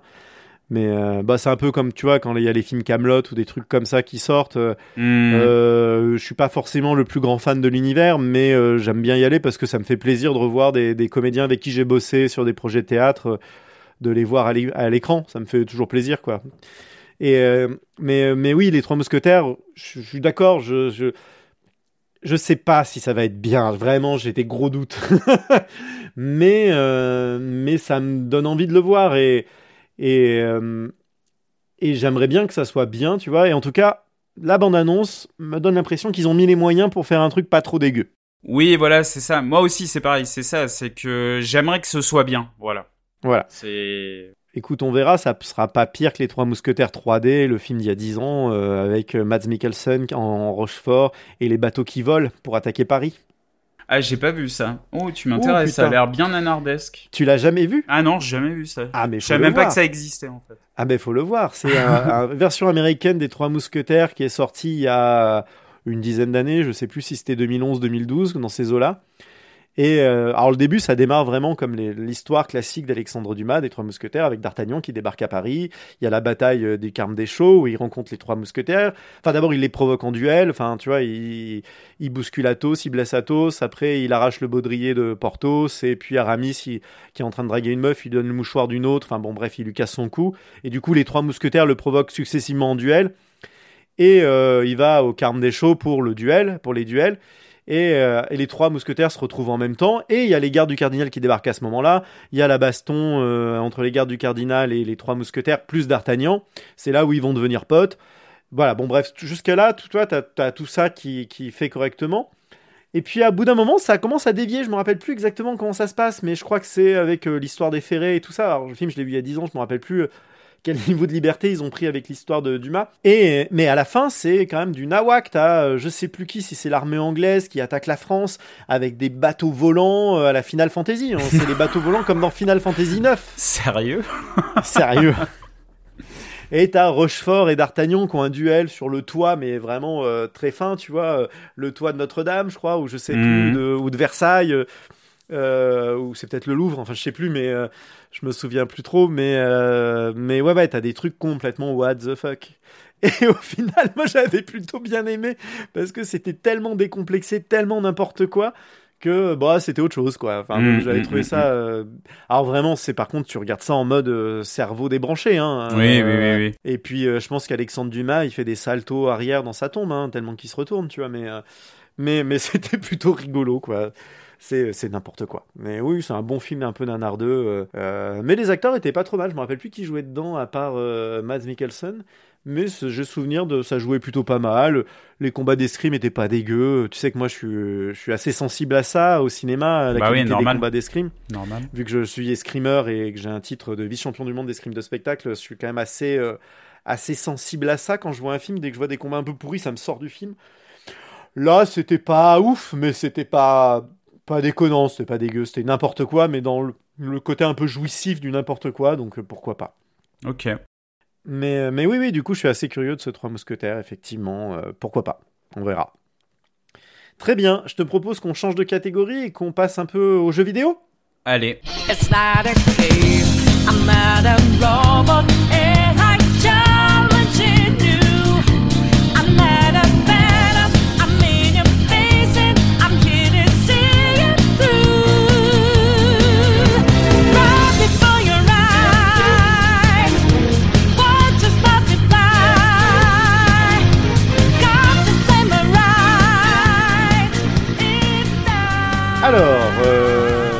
commences ou je commence Vas-y. Allez. Et ben moi, mon top 3, euh, c'est un jeu de la série Yakuza. C'est le Yakuza Ishin. Donc euh, c'est un jeu qui sort bientôt, qui sort le mois prochain. Donc euh, c'est pas une attente qui va être trop longue.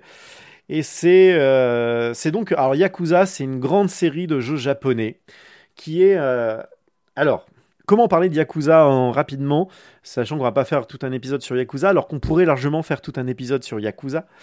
Mais à la base, y avait donc Shenmue euh, sur Dreamcast, qui était un jeu qui proposait une espèce de, village de monde ouvert, et c'était un village où tu pouvais te balader à peu près librement, et, euh, voilà. Et euh, qui était assez, qui était très très innovant pour l'époque, avec une narration. Euh, voilà, enfin, on pouvait parler à plein de gens, on pouvait faire plein de choses. C'était très ouvert. On pouvait les manger dans les dans les restos. On pouvait faire. Il y avait plein de petits jeux, des bandes d'arcade euh, avec des des vieux jeux euh, Mega Drive qui étaient disponibles sur la, la, Dreamcast, sur dans les bandes d'arcade. Enfin, il y avait tout un tas de choses. C'était assez vivant comme univers. Où on sentait que chaque PNJ, donc personnage non joueur, avait avait une vie propre et il fallait aller les rencontrer aux heures, aux jours, à des heures précises des fois. Bon, maintenant quand on y rejoue, c'est des jeux qui sont très archaïques. Et puis Sega a fait un peu faillite euh, et ont arrêté de fabriquer des consoles. Et, euh, et ils ont repris les assets de Shenmue et ils ont créé une licence qui s'appelle Yakuza. Et du coup, on joue un Yakuza dans un quartier de Tokyo et euh, le quartier de Kabukicho. Et euh, donc ça c'est enfin le quartier inspiré de Kabukicho, ce qui s'appelle en fait Kamurocho dans le jeu. Mais euh, voilà, c'est inspiré du quartier euh, Tokyoite euh, Kabukicho. Et on joue un Yakuza, mais c'est une version très romancée des Yakuza. C'est les Yakuza au grand cœur. Et c'est en fait c'est une série de plusieurs jeux. Tu as six jeux dans la trame principale euh, où on suit un personnage qui s'appelle Kiryu. Et, on va suivre donc le trajet de ce personnage. Déjà, le premier jeu commence avec Kiryu qui, euh, qui est très pote avec un autre Yakuza. Et, euh, et ils ont une copine qui tient un bar.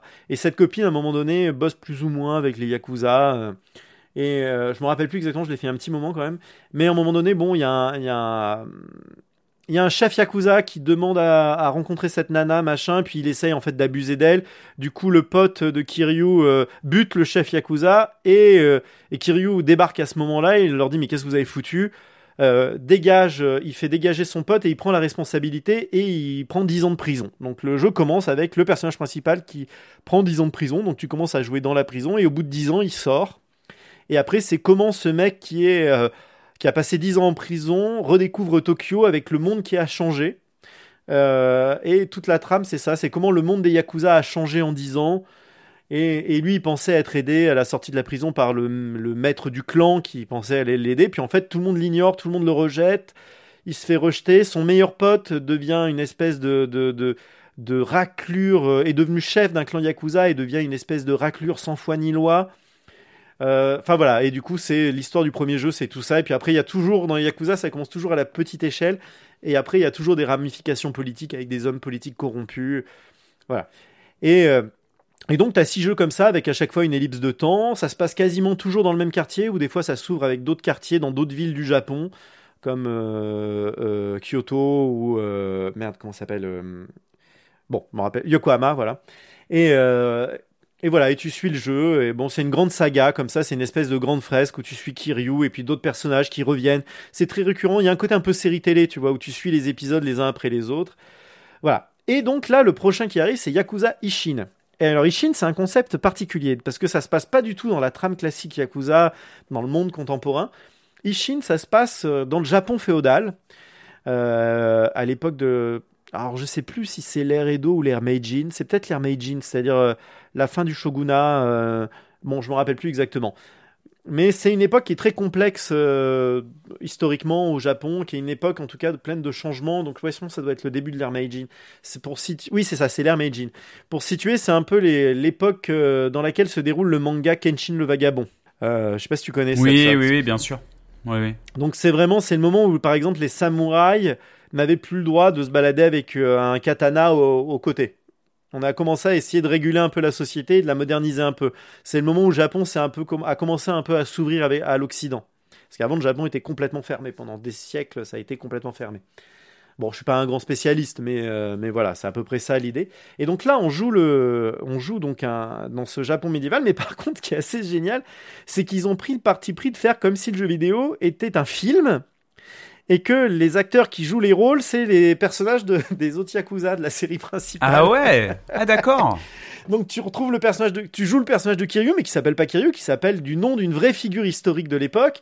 Et toutes les figures historiques de l'époque, c'est joué par des personnages que t'as vus dans d'autres Yakuza, dans les autres Yakuza. Mais qui jouent du coup un autre rôle. C'est comme si t'avais pris les acteurs qui jouaient les personnages de, de Yakuza et que tu les avais mis dans un autre film en fait.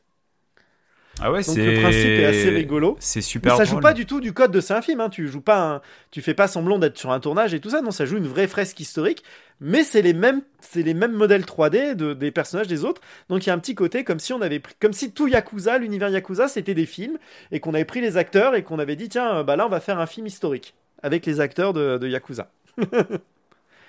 Ouais, puis rigolo. là, euh, c'est un. Donc c'est Yakuza, mais c'est Like a Dragon. Donc c'est. euh, je sais pas comment on pourrait dire. C'est. Bah en fait c'est juste la série Yakuza change de nom. en oui. Ah, d'accord, c'est ça. Parce que fait. ça, le Ishin est un remake. En fait, c'est un jeu qui était sorti euh, au début de la PS4, si je dis bien, il y a une grosse dizaine d'années.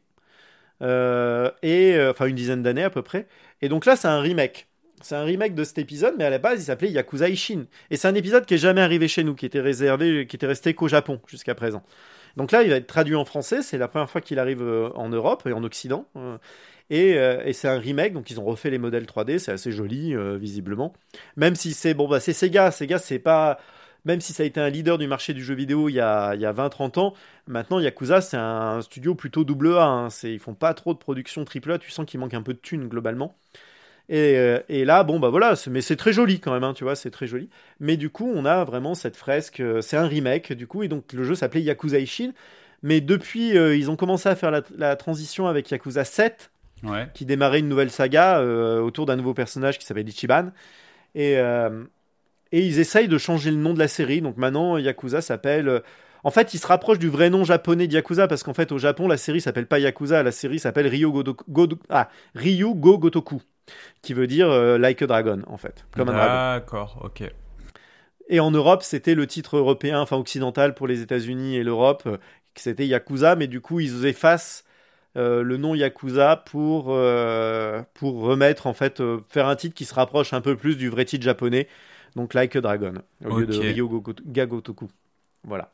D'accord. Euh, voilà en gros l'histoire. Et ça, j'attends vraiment. Bon, bah, peut-être j'en reparlerai. Je vais pas m'étaler plus, que peut-être que je vous en reparlerai euh, quand j'y aurai joué. Mais, euh, mais ouais, ouais, ça me fait très envie parce que j'aime beaucoup cette série qui est, qui est assez rigolote. Mais on rentrera plus dans les détails si un jour on en parle. Voilà. Et toi, alors, ton numéro 3 Numéro 3, alors je l'ai mis euh, en numéro 3 parce que c'est un remake, mais euh, que j'ai déjà précommandé, chose que je ne fais plus depuis des années, mais... Euh... Yankee. Hein? Yankee. Et c'est euh, bah, le remake de Resident Evil 4 euh, que Oui. j'attends mais de pied ferme parce que bah le moi je l'ai j'y avais joué sur la GameCube euh, à l'époque de la sortie, c'est un, un de mes jeux préférés. C'était euh, Resident Evil 4 euh, du point de vue euh, de l'histoire des jeux vidéo, c'est il a fait rupture au sein de la série parce qu'il a changé complètement le gameplay. C'était beaucoup plus action, un peu moins comment dire.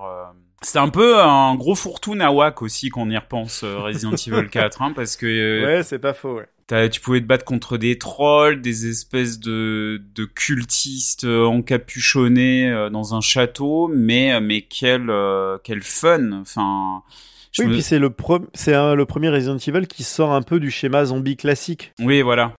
Là, ça, on commence à rentrer dans les infectés avec des espèces de créatures parasites euh, qui prend le contrôle des gens, plus que vraiment la figure zombie. euh.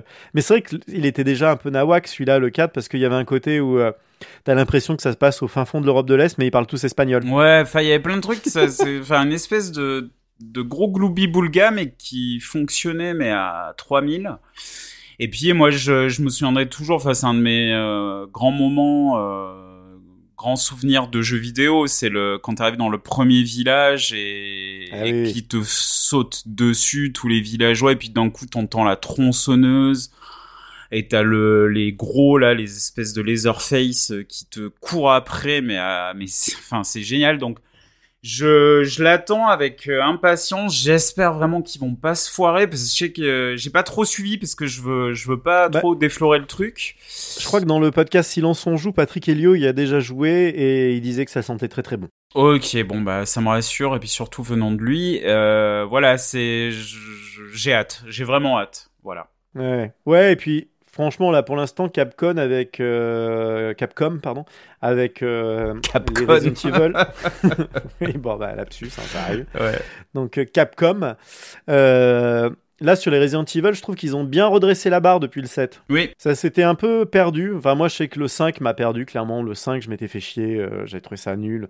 Le 6, j'ai- je l'avais acheté en solde euh, à l'époque sur euh, 360. Et, euh, et j'y ai joué, mais genre euh, 3 heures. Et puis, j'avais lâché l'affaire parce que c'était pas bien du tout, du tout, du tout, du tout. Enfin, moi, ça me plaisait pas. Je sais qu'il y a des gens qui l'aiment bien, mais moi, vraiment, je trouvais ça pas bien du tout. Et le 7 euh, a remis la série un peu sur des bons rails. Alors, ça avait complètement changé. On s'était passé d'une vue à la troisième personne à une vue à la première personne mais il y avait un retour de vraiment de l'horreur en fait, du côté vraiment flippant horrifique. Et puis après ils ont fait les remakes, les remakes du 2 et du 3 qui qui qui alors je les ai pas encore fait, je les ai achetés mais je les ai pas encore lancés. Et euh, ouais, apparemment c'est vraiment très bien. C'est les remakes sont vraiment très bons. Donc euh, non, ils ont l'air d'être sur une bonne vibe euh, Capcom euh, avec la licence Resident Evil. Village était plutôt cool. Même s'il y avait des choses vers la fin du jeu qui étaient pas ouf, mais en tout cas les deux premiers, ouais, le la première moitié du jeu était vraiment très bien. Et la fin était un peu, bref, bon, c'était moins intéressant. Ça retombait dans un pendant un peu action euh, qui moi me parle moins que le pendant horrifique. Mais ouais, ouais, non, je trouve que Capcom, globalement, là, je les sens plutôt sur une bonne lancée avec leur, leur Resident Evil. Donc, euh, moi, je suis un peu comme toi, je, je l'attends et je suis, euh, je suis assez confiant ouais, sur, euh, sur RE4 Remake. Mm. Très bien. T'as encore un truc à dire sur RE4 ou j'enchaîne? Non, non, pas plus. Ok. Pas plus. Et bah, moi, mon top 2, c'est Final Fantasy XVI. Ou vraiment. ah bon? euh, Pourquoi? Bah moi, Final Fantasy, ça fait vraiment partie de, de, de mes séries de cœur, quoi, vraiment. Euh, j'ai fait quasiment tous les épisodes. Il y en a quelques-uns que j'ai... j'ai- Ouais, il y en a quelques-uns comme... euh, euh, je crois que j'ai jamais fait Final Fantasy 2, par exemple. Tu vois, le premier, je l'avais fait, puis je, m'étais fait un peu chier parce que c'est... Je les ai fait pas, sur pas à l'époque, tu vois, je les ai fait plus tard et, et ça a quand même vieilli, hein, même si c'était très novateur à l'époque pour la NES. euh, euh, voilà, c'était très bien, mais maintenant, quand tu... Enfin, voilà, je les ai fait après avoir fait, je crois, les... J'ai dû le faire, je me rappelle plus exactement, mais j'avais dû le faire après le 7 et le 8, un truc comme ça. Donc du coup, j'avais trouvé ça un peu, un peu trop à l'ancienne et le 2, je l'avais lâché. Euh, J'avais fait le 3, j'avais fait le 4, le 5, j'ai jamais réussi à le finir. J'ai fait le 6, j'ai fait le 7, le 8, le 9, le 10, le 12. J'ai pas fait le 11 parce que c'était un jeu en ligne, c'est un MMORPG que je ne joue pas aux jeux en ligne parce que c'est de la drogue et que c'est pas bien.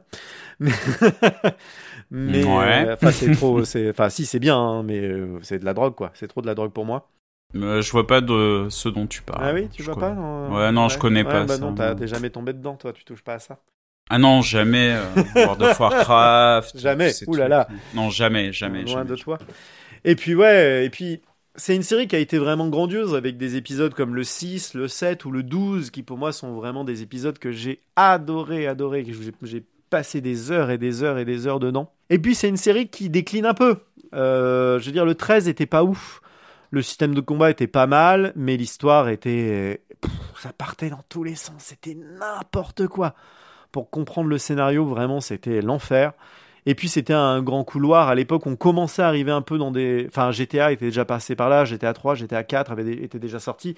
Et le 13, c'était une espèce d'immense couloir de 40 heures. Et puis derrière, tu avais juste à la fin du jeu, tu avais une petite zone ouverte dans laquelle tu passais 5 heures. Et puis, puis encore un nouveau couloir, couloir, couloir.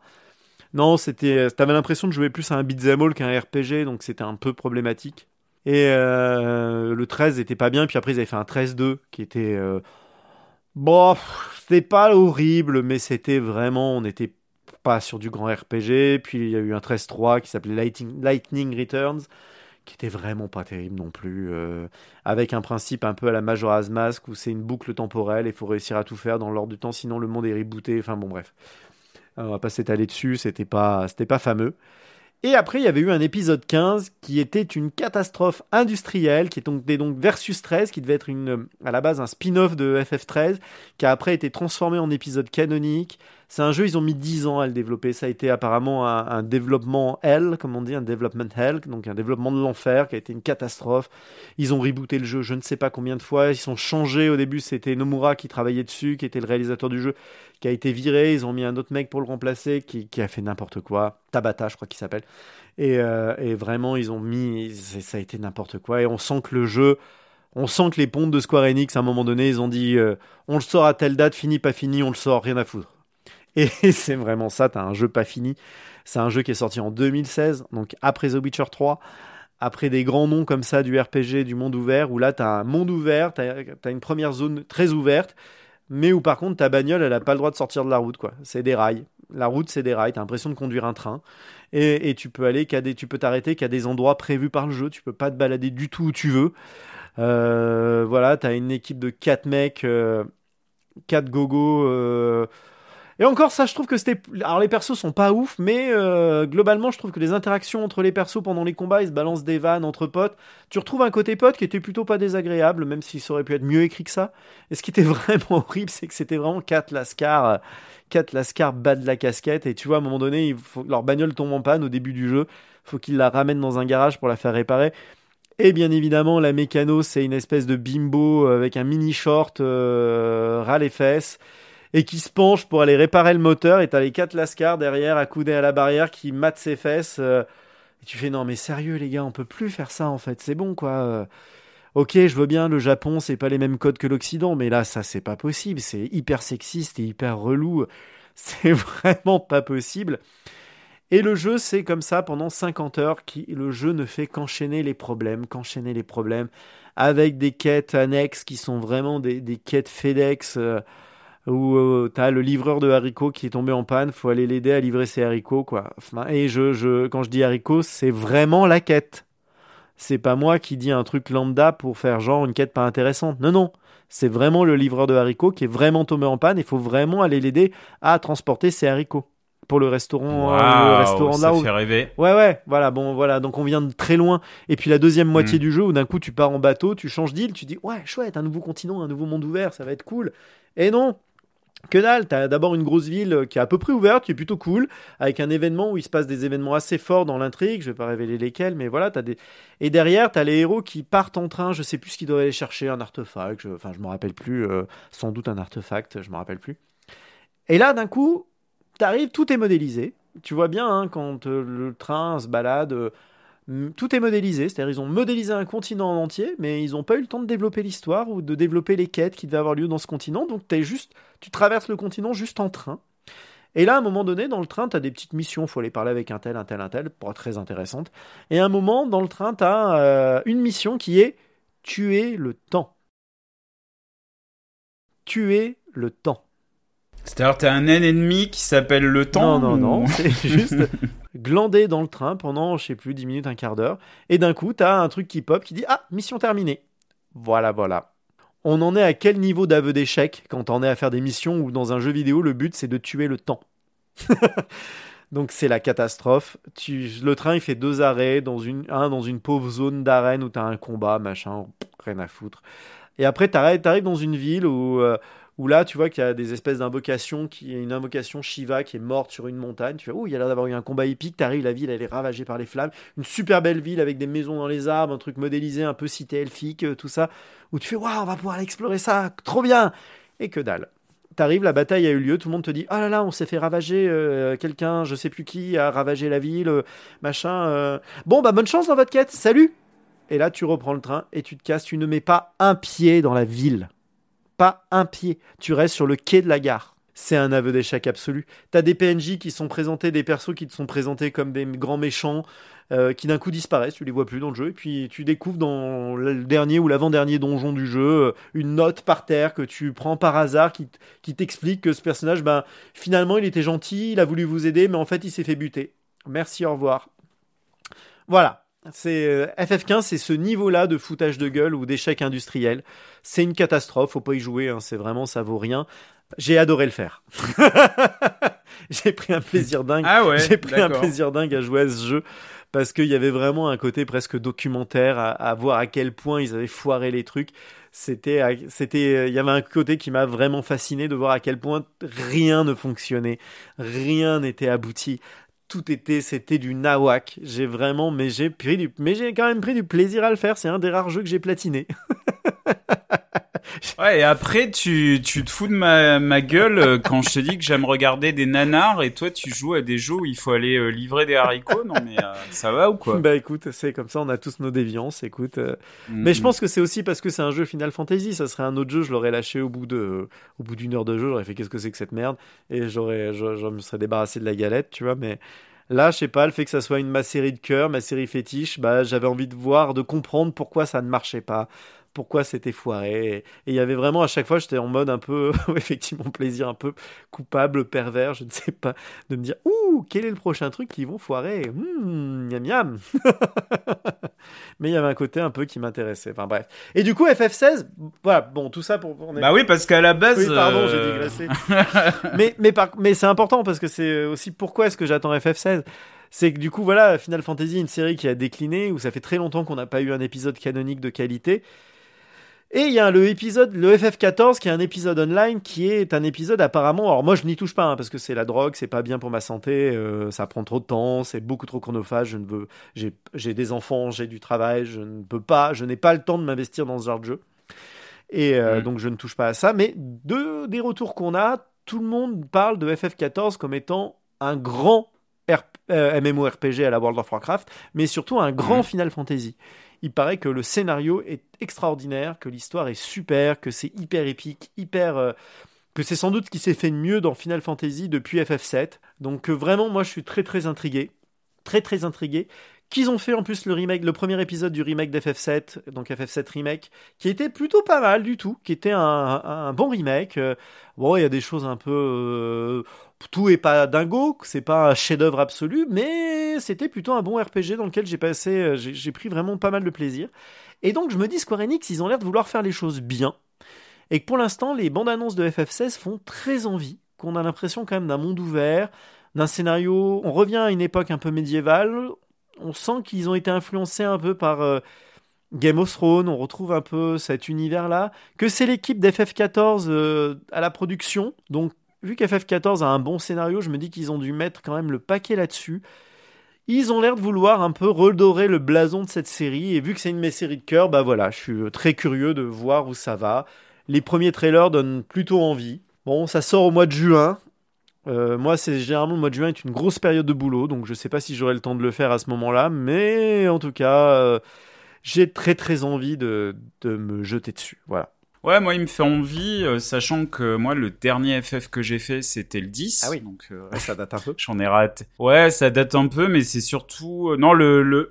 C'est surtout que Bah, ça fait 20 ans, euh, hein. depuis le 10, à peut-être à part le 12 qui m'a- m'avait fait envie à l'époque mais que j'avais pas fait, je j'ai un peu décroché. euh, J'ai plus eu envie en fait. Ouais. Et euh, alors que quand j'étais, euh, enfin plus jeune, euh, c'est une série qui a énormément compté quoi. Ouais. Euh, FF4, FF7, FF6, euh, FF9, FF10.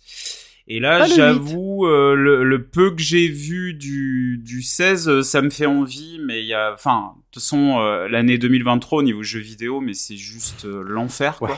Ouais, ouais, c'est n'importe quoi. Et enfin, le, un bon enfer, hein, parce qu'il y a. Ah oui, oui, oui. C'est juste que moi déjà, j'ai pas trop de temps de jeu. J'ai, comme tu le sais, je me suis acheté une PS5 il y a pas longtemps. J'ai tout le le catalogue PS4 à rattraper, Ouais. plus les jeux PS5 qui datent un peu maintenant. Donc euh, en fait, je sais pas. euh, je... Pourtant, je me suis fait des listes de priorités, mais même ça, j'arrive pas parce que euh, dans la liste, t'as des jeux qui, qui, qui te prennent 150 heures. Bah, c'est le problème, hein, c'est que les jeux sont de plus en plus longs et que moi je trouve ça, c'est en fait quand tu, enfin voilà, quand t'es dans la vie active avec des ans et que t'as une famille et tout, c'est juste, enfin tu, des jeux à cent- une centaine d'heures de jeu, t'en fais un, deux dans l'année euh, si c'est une année où t'es un peu cool, mais euh, je vois pas comment tu, enfin tu peux pas jouer à tout, c'est pas possible. Je peux dire mon choix numéro 2 Ouais, vas-y.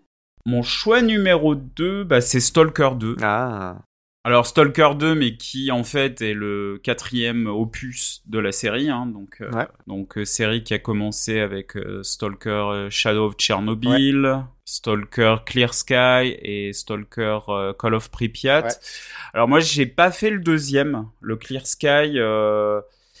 Si je me souviens bien, à l'époque, donc ça remonte à plus de 10 ans, mon ordi de l'époque, euh, parce que je crois qu'il était plus gourmand que les autres. Si je, il y avait un truc comme ça, Ah, je, peut-être, je pas, je, pouvais pas le lancer en fait. Mm. Il y avait un truc comme ça. Mais par contre, euh, que ce soit euh, Shadow of Chernobyl et, et, et Call of Pripyat, c'est, c'est, des jeux immenses et surtout Shadow of Chernobyl. Ouais. C'est, j'ai, ouais, je, c'est, c'est un jeu, enfin comment dire, j'ai énormément de souvenirs qui me restent ok. L'ambiance, euh, ce mix un peu improbable quand même entre F- FPS light, RPG light et puis euh, jeu d'horreur à certains moments. Ouais. Euh, je me souviens, à des moments, tu dois explorer des, des laboratoires souterrains où tu dois aller chercher des trucs et, et je me, mais j'ai flippé vraiment. Au niveau de dans Silent Hill 2 ou pas pas juste du ouais il y avait du jump scare mais c'est surtout l'ambiance. C'est là tu fais oh là là j'ai pas envie d'avancer qu'est-ce qui va me tomber sur la gueule. Puis surtout ça au niveau du ton ça rompait avec euh, bah, le côté FPS où tu désingues des soldats euh, tout ça. Ouais. et puis la, la scène finale euh, quand alors moi là mon ordi waouh il a il en a il, il en bavait un peu parce que le, le dernier acte bon je spoil un peu mais le bon le jeu ça fait un moment qu'il est sorti maintenant T'arrives à la, à la centrale de Tchernobyl et là t'as toutes les factions qui se ramènent en même temps. T'as des hélicoptères dans le ciel, des soldats de tous les côtés. Enfin, il y a un côté méga épique. Et après, tu rentres dans la centrale. Euh, C'était juste génial. Enfin, voilà. Call of Pripyat, qui était plus abordable, mais pareil, des super missions, une super ambiance. Puis ce truc là de, de à intervalles réguliers, d'un coup t'as une alerte on te dit attention, il va y avoir une réplique d'explosion atomique et euh, t'as une minute pour te planquer, Ouais. sinon tu crèves. Ah oui. Et c'est complètement aléatoire. Ok. Donc voilà, enfin moi euh, Stalker j'adore et euh, et là le 2 bon on sait bien que le, le jeu déjà à la base euh, avait eu des problèmes de développement enfin ça ça a pris du temps et tout ça au milieu de ça il y a la guerre en Ukraine a démarré Ah ouais, les développeurs sont ukrainiens donc euh, je pense qu'ils avaient autre chose à penser Il y en a un qui est mort hein, Euh, d'ailleurs il y a 15 jours là. Ah il y en a un qui est mort Qui, ah ouais qui- qui s'est retrouvé au front euh, à combattre euh, et qui est, qui est- Ah qui est merde, décédé, ah bah, qui est savais décédé pas. dans un combat ouais, il y a il y a deux semaines ou trois semaines, je sais plus. Oh là là, mais quelle horreur, Mhm. quelle horreur. Ah ouais, non, c'est et euh, donc euh, voilà, on imagine bien que les mecs avaient autre chose à penser que de développer un jeu vidéo. Après, je crois qu'il y a une partie du studio qui s'est délocalisée. Maintenant, ils sont partis. euh, Oui. Ils ont fui chez. Je crois qu'ils sont en Pologne. Ouais, semble. Pologne ou République Tchèque, je sais plus. Mais euh, ouais, Ouais, en tout cas, ils ont fui. Ouais. Et là récemment, il y a euh, il y a un trailer qui est sorti, euh, enfin un trailer avec des images de ga- des vidéos de gameplay et ça fait super envie. Enfin en tout cas, j'ai l'impression qu'il y a la même ambiance, Ouais. le même équilibre et euh, ouais j'ai trop hâte. Hmm. Je- alors on sait pas exactement quand est-ce qu'il va sortir, mais ça ouais ça fait partie des jeux que j'achèterai euh, tout de suite. en fait. Ouais, bien sûr. Après, bon, j'espère qu'il sortira en 2022, 23, pardon. Mais c'est vraiment pas sûr parce que, bon, voilà, vu le contexte que tu viens d'expliquer, euh, Ouais, ouais, on leur ouais. en voudra pas s'ils ont un peu de retard. Non, on voudra pas du tout. Bah, Oui. globalement, de toute façon, un jeu qui a du retard, c'est jamais grave, mais là, encore plus. enfin, encore moins. Oui, encore, moins grave, quoi. Mais ouais, ouais, moi aussi, hein, je suis. euh, Alors moi, j'ai jamais fait aucun Stalker, mais euh, mais j'avoue que les trailers me donnent envie aussi. euh, je suis assez curieux et puis euh, puis je pense que c'est des gens qui seront pas contre aussi, qui ont besoin aussi d'être aidés financièrement en plus. Donc je pense que ça peut Mm. être chouette aussi d'acheter aussi pour ça. Enfin, tu vois, de, de soutenir. Je pense que c'est un jeu typiquement si pour les gens qui jouent sur PC, il faut mieux l'acheter que le pirater. Je pense que c'est Ah oui, oui, ça faut Je l'acheter. pense que ces gens ouais, ont besoin aussi d'aide financière, euh, voilà, globalement. Bref. Ouais, ouais. Tu, j'enchaîne sur mon top 1 Allez, vas-y. et ben moi, mon top 1, bon bah c'est un peu l'éléphant euh, dans la place, quoi. Euh, C'est euh, Zelda Tears of the Kingdom, ou vraiment le- la, donc la, la suite de Breath of the Wild, qui était un Zelda absolument incroyable. Et un jeu qui, moi, est, bah, c'est mon top 1 euh, dans mon euh, top 1 ou top 2. j'ai jamais- Je suis jamais très clair là-dessus de mes jeux de préférés de tous les temps. Et donc là, c'est la suite qui arrive, euh, qui arrive cette année, au mois de mai, le 12 mai, je crois, si je me souviens bien. Et vraiment, ça, ça j'attends avec. euh, Enfin, j'attends, ouais, j'attends avec une impatience incroyable. Et, et puis, bon, voilà, après, je sais pas trop, hein, je suis un peu, quand même, un peu curieux de savoir ce qu'ils vont être capables de faire après la révolution qui a été Breath of the Wild. Ils vont pas réinventer la roue une nouvelle fois. Mais j'ai envie de te dire, même si, euh, même si c'est juste un Breath of the Wild 1.5, euh, bah, ça me va. Ah, Ok, je prends, pas de souci. Avec un, nouvel, un nouveau monde à explorer, euh, des mécaniques à peu près similaires. J'aimerais juste qu'ils changent un peu leur système avec les armes qui pètent tout le temps. Ça, c'était un peu chiant. Le principe peut être intéressant, mais ça pétait trop vite. Il y a un truc qui était un peu relou là-dedans. Mais bon, c'est du détail. Hein. Enfin, vraiment, moi, ça m'a pas gêné pour faire le jeu. Et le jeu Zelda Breath of the Wild, faut le faire, quoi. Faut vraiment, faut le faire. C'est, un classique. C'est devenu un classique du jeu vidéo, quoi. Si on aime le jeu vidéo, c'est un jeu à faire absolument. Au moins à essayer. Ça plaît pas à tout le monde. hein. Il y a des gens qui n'aiment pas, hein, bien sûr, mais. Mais, mais pour moi, c'est c'est vraiment un très, très, une très grande œuvre, de manière générale. Voilà. Ça allait rapide parce que c'est une évidence. Ouais, ouais, ouais. Et moi, le, le mon top 1, enfin, un jeu que j'attends, euh, ouais, particulièrement parce que je, j'ai l'impression que ça va vraiment être bien. J'ai un super bon pressentiment vis-à-vis de ce jeu, c'est Diablo 4. Bon, on n'a pas besoin de représenter euh, la série Diablo, je pense que on connaît déjà. C'est du le, le créateur, c'est la série qui a créé le, le genre hack and slash. Ouais. Et alors moi, j'ai jamais joué au 1 et au 2, enfin le 2 qui est considéré. euh, T'as pas voulu te laisser meilleur. tenter par le remake? Non, et, euh, j'aimerais essayer, mais euh, oui, oui, j'aime- euh, j'aimerais essayer, mais j'ai trop de jeux à faire. Parce que c'est en 2021, il y a un remake qui est sorti, ouais, du Diablo Oui, 2. je sais, il paraît qu'il est pas mal en plus. Ouais. Alors après, ce que disent les gens, c'est les tests que j'ai pu lire, c'est que quand même, c'est c'est vraiment un peu dans son jus de l'époque. Alors graphiquement, c'est vachement beau et tout, vachement mignon. Le jeu reste très bon, les mécaniques sont bonnes.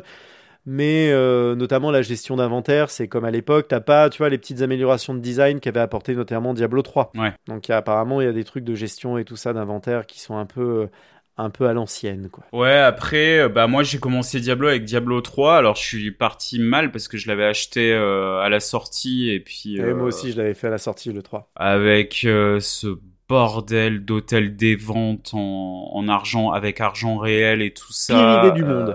La pire idée du monde euh, qui, qui tuait le- l'essence même du jeu en Ah fait. oui, oui. Euh, Ah, du cata. coup, euh, rapidement, j'avais arrêté d'y jouer, euh, mais complètement, et j'étais vraiment énervé contre Blizzard. Ouais. Et euh, quand euh, Reaper of Souls est sorti, je, je m'étais renseigné, puis euh, peu de temps auparavant, si je si je me trompe pas, ils avaient euh, supprimé l'hôtel des ventes avec argent réel, et je me suis dit ah tiens, je vais réessayer. Puis alors là, mais je me suis mais régalé, j'y ai passé des heures et des heures. Ouais. Et là, Diablo 4, euh, ce qui me fait envie, euh, tout d'abord, enfin, le, le seul grief que j'aurais contre Diablo 3, c'est la direction artistique qui était un peu trop pop, euh, un peu trop euh, kawaii.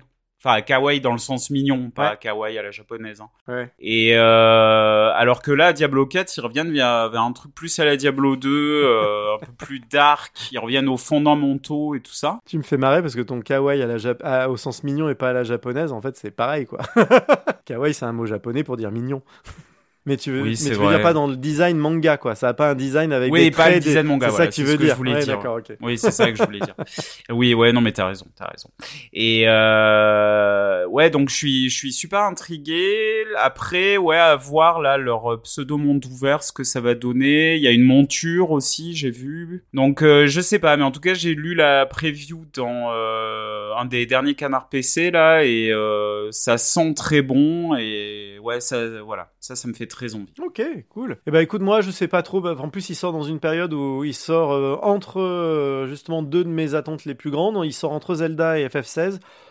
Donc je pense pas que je le fasse à la sortie. Je pense que euh, voilà, si jamais tu le fais et que tu me dis que c'est extraordinaire, bon bah j'y toucherai peut-être, mais plus tard du coup. Je le ferai dans un deuxième temps. Bon après, toi, j'ai l'impression que les, les hack and slash, c'est pas trop ta cam. non, quoi. mais Diablo 3, j'avais bien aimé, malgré. Enfin, j'avais trouvé l'hôtel des ventes qui m'avait. L'hôtel des ventes m'avait saoulé. Au bout d'un moment, j'avais lâché l'affaire parce que le loot était mal réglé, c'était chiant. Du coup, t'avais pas cette euh, petite carotte du loot, tu vois. euh, Mais, euh, Oui, mais les bah premières heures, tu vois, le premier run, j'avais trouvé ça cool. J'avais juste pas enchaîné d'autres runs parce que j'avais fait, bon, bah, ouais, enfin voilà. Je trouve que j'avais trouvé ça un peu relou. Et oui, c'est pas mon genre de prédilection, mais, euh, mais pourquoi pas? Enfin, tu vois, je suis pas, je suis pas fermé. Je suis pas du tout fermé. Après, oui, j'aime pas suffisamment pour. euh, j'ai pas acheté Reaper of Souls et j'ai pas relancé, tu vois, Diablo 3 une fois qu'il avait été un peu amélioré. Mais, euh, Hum, hum, hum. mais je me dis, le 4, si vraiment euh, unanimement les gens disent que c'est top, bah, par curiosité et pour ma culture, euh, ma culture personnelle, j'irai sans doute euh, jeter un œil. On verra si je le fais ou pas, en entier, tu vois. Mais Ouais. en tout cas, je pense Ouais, que ouais. peut-être je tomberai dedans, ça sera peut-être ma porte d'entrée dans le genre.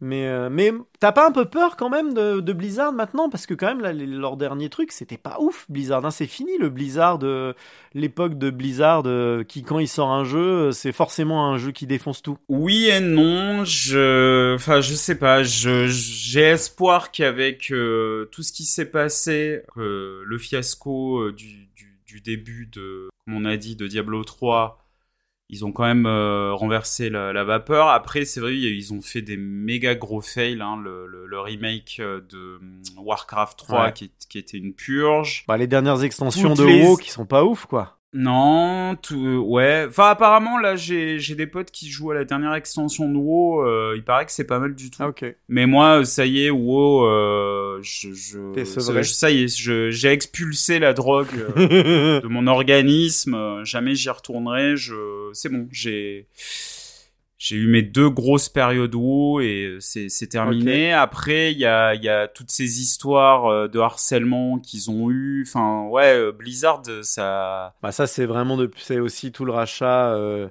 avec Activi par Activision, euh, voilà. tout, voilà, ouais, C'est qu'à la tête de tout ce gros groupe, t'as un mec hyper toxique, euh, Bobby Kotick, qui est vraiment euh, la caricature du businessman dégueulasse, euh, inhumain, cynique, euh, euh, sexiste. Enfin bon, lui, tu peux lui faire un, tu peux. Alors on va pas rentrer dedans maintenant parce que ça va prendre trop de temps, mais tu peux lui tailler un costard, euh...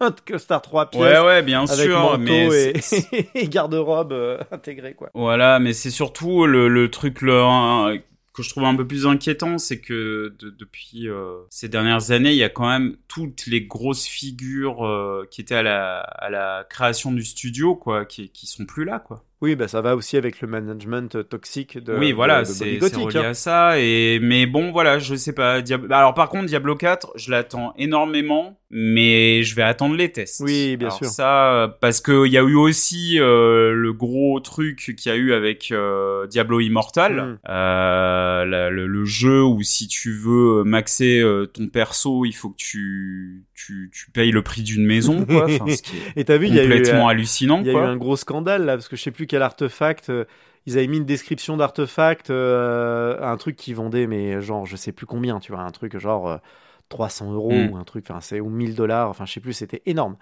Et euh, qui est censé faire un truc qui, je sais plus quel est l'effet, moi j'ai pas joué au jeu donc j'ai pas retenu, mais enfin Mm. bref, il y avait une description d'artefact et en fait l'artefact faisait pas du tout ce qui était marqué dans la description. Donc les mecs ils ont claqué 1000 Ah ouais. balles pour un truc qui était pas si balèze que ça en fait. Oh non, mais ça, pff, oh là là, mais c'est catastrophique. Genre, je crois que l'artefact, c'est, alors je sais plus ce que c'était, c'était genre une pierre magique, tu vois, qui faisait des, si tu l'actives, ça fait des dégâts équivalents, je crois, à 12, c'était marqué équivalent à 12% de, ta- de la barre de vie du joueur. Et en fait, c'était à 12% de ce qui restait de vie au joueur, de l'état réel de la barre de vie. C'est-à-dire que s'il lui restait 2 PV, le machin, il fait même pas un PV de dégâts, tu vois. Non, mais c'est pas possible ce genre de pratique. Enfin, je. Euh, et du coup, bon bah là, vu que tu vois, ça serait un, un- un- ça serait un jeu avec une économie saine où euh, bah il y aurait eu une correction, un patch note et puis c'était réglé quoi, tu vois. Mais vu que les gens Oui. ils ont dépensé 1000 balles euh, ou je sais pas combien, euh, mais c'est des vraiment des sommes énormes, hein, c'est pas juste euh, 10 balles, hein, c'est vraiment des grosses grosses sommes. Mm, mm, mm. Et euh, euh, bah du coup les gens, bah il y a eu une class action qui s'est faite quoi aux États-Unis, il y a un procès en cours. Bah tant, tant mieux pour, enfin tant pis pour Blizzard. Je veux dire à un moment donné, tu fais de la merde avec des économies merdiques où tu fais tout, tu fais des jeux avec tout un tas de systèmes pour euh, rendre les gens addicts parce que c'est vraiment pensé comme ça. hein. Mm, c'est des mm, jeux mm. où la mécanique de jeu même est pensée pour rendre les gens addicts. hein. Moi, c'est pour ça que je ne touche pas à ce genre de jeu free-to-play et tout parce que je, je trouve ces mécaniques vraiment dégueulasses et très très limites. mm. Ouais, c'est pareil. Je jamais je toucherai à ce genre de jeu. Putain, mais t'es vraiment tombé dans Ouais, les gachas. non, T'es vraiment tombé dans toutes les drogues du jeu vidéo, toi. hein. Et euh, mais t'en es sorti, c'est l'important. Ouais, mais j'arrive à en sortir. C'est ça qui est bien. J'ai- Mm. j'ai encore un peu d'espoir euh, du haut de mes 45 ans, euh, voilà, de, de devenir un homme meilleur. tu vois. mais euh, mais voilà, bref, euh, ouais, j'aime pas trop ces jeux qui se disent gratuits, qui en fait euh, te font tout pour te ponctionner du fric en te maintenant, en te rendant Mm. addict à des mécaniques et en te maintenant qu'actif.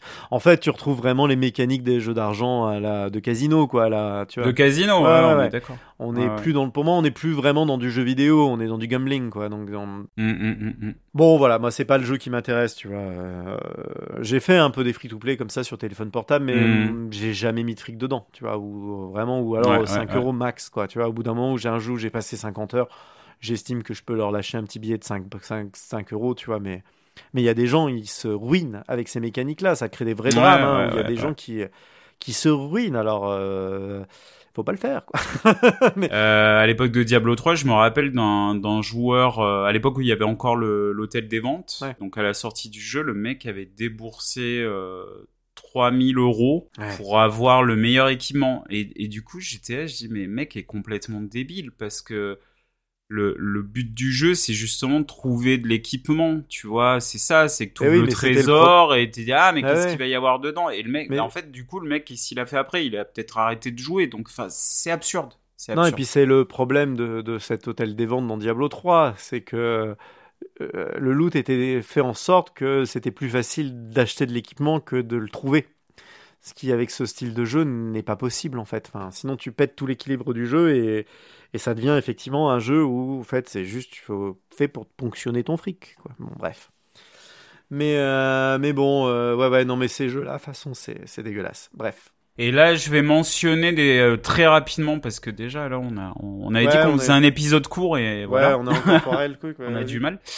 Euh, les jeux qui m'intriguent, euh, je vais juste les mentionner. Euh, Il y a le bah, le Hogwarts Legacy, mais j'attendrai le test. Ouais. J'ai envie de voir ce que ça donne. Alors moi, pas du tout. Toi, pas du tout, ok. Ah non, ça Starfield, euh, ça m'intrigue, mais je le sens pas ce jeu. Voilà. Ça, ouais, moi c'est pareil. Puis, vu, qu'il, vu que c'est un jeu Microsoft, euh, enfin Bethesda, mais qui maintenant appartient à Microsoft, donc du coup c'est un jeu qui arrivera dans le Game Pass, donc de toute façon je l'aurai sur ma Xbox, donc je, je testerai. ouais, pas bah sûr tu d'y me jouer, diras, je suis pas sûr d'aimer, j'ai un tester. mauvais pressentiment avec ce jeu. Ouais, je ouais. sais pas pourquoi. Après pour l'instant on sait pas du tout quand ça sort, donc pour le tester c'est pareil, ça va. Oui. S'ils le sortent au mois de juin en même temps qu'FF16 et Zelda, bon bah salut Mhm. les gars, on verra dans six mois. Mais s'ils le sortent euh, là dans le printemps ou à la fin de l'année, euh, Hum. bah j'essaierai, j'essaierai une, une dizaine d'heures et puis je verrai si je continue ou pas. Moi, j'attends euh, bizarrement, alors que je l'ai déjà fait, mais euh, je j'aurais très envie de le refaire si s'il est bien remaké. C'est le Dead Space. Ouais, moi non plus. Euh, Ça j'attends pas non parce- plus, mais je comprends. parce que j'avais adoré le, le pre- Ouais, ouais. les deux premiers là, je m'étais régalé. Ensuite, bah bien sûr, on en a, il y a un gros truc, j'avais complètement zappé. Alors après, est-ce qu'on est sûr qu'il sort en 2023 C'est le, le remake de Silent Hill 2. Pour l'instant c'est annoncé 2023. Voilà, mais j'ai peur, j'ai peur. Bah moi je suis là, Voilà. je l'attends. Moi je l'attends. Pareil, je sais- l'attends, mais j'ai euh, peur. Je suis Voilà. pas du. Enfin, là j'ai peur de la confrontation avec mes souvenirs entre la réalité et mes souvenirs. Hmm. Hmm, Euh, Ça va dépendre à quel point ils modernisent le gameplay, parce que moi j'avais essayé de le relancer là il y a l'année dernière, euh, Silent Hill 2, et c'est Mm. dur. Hein. C'est vraiment dur d'y rejouer maintenant, et du coup j'ai très vite arrêté parce que j'avais peur que ça me casse en fait mes souvenirs et que. Ouais, au je final comprends. ouais. je reparte sur un. euh, Vraiment, j'ai du mal à y rejouer maintenant. Euh, Silent Hill 2, si on l'a pas, c'est un jeu extraordinaire, mais si on l'a pas fait à l'époque, je trouve que c'est dur de s'y mettre maintenant. Hmm, hmm. Euh, L'idée de le remaker, je trouve ça plutôt une bonne idée. Parce que justement, de, de, de- à la manière de Capcom qui a remaké euh, Resident Evil 2 et 3, comme on disait tout à l'heure, euh, remoderniser un jeu qui est bon, l'histoire elle est bonne, quoi. L'histoire elle est vraiment bonne, quoi. Et, du coup, de, de, remettre, de réactualiser le gameplay et les graphismes pour que ça soit accessible euh, à des gens qui, auraient, qui l'auraient plus jeunes que nous, par exemple, qui l'auraient pas fait à l'époque.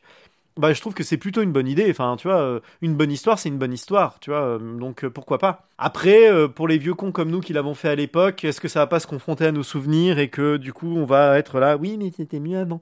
Je sais pas. Ouais, je sais pas. J'attends, mais voilà, je- j'ai un peu peur, on verra. Ensuite, il y a le Street Fighter 6. Ouais, moi ça aussi, ouais, je suis assez curieux. Je suis pas sûr de l'acheter plein pot à la sortie, mais euh, Ouais, moi non plus. euh.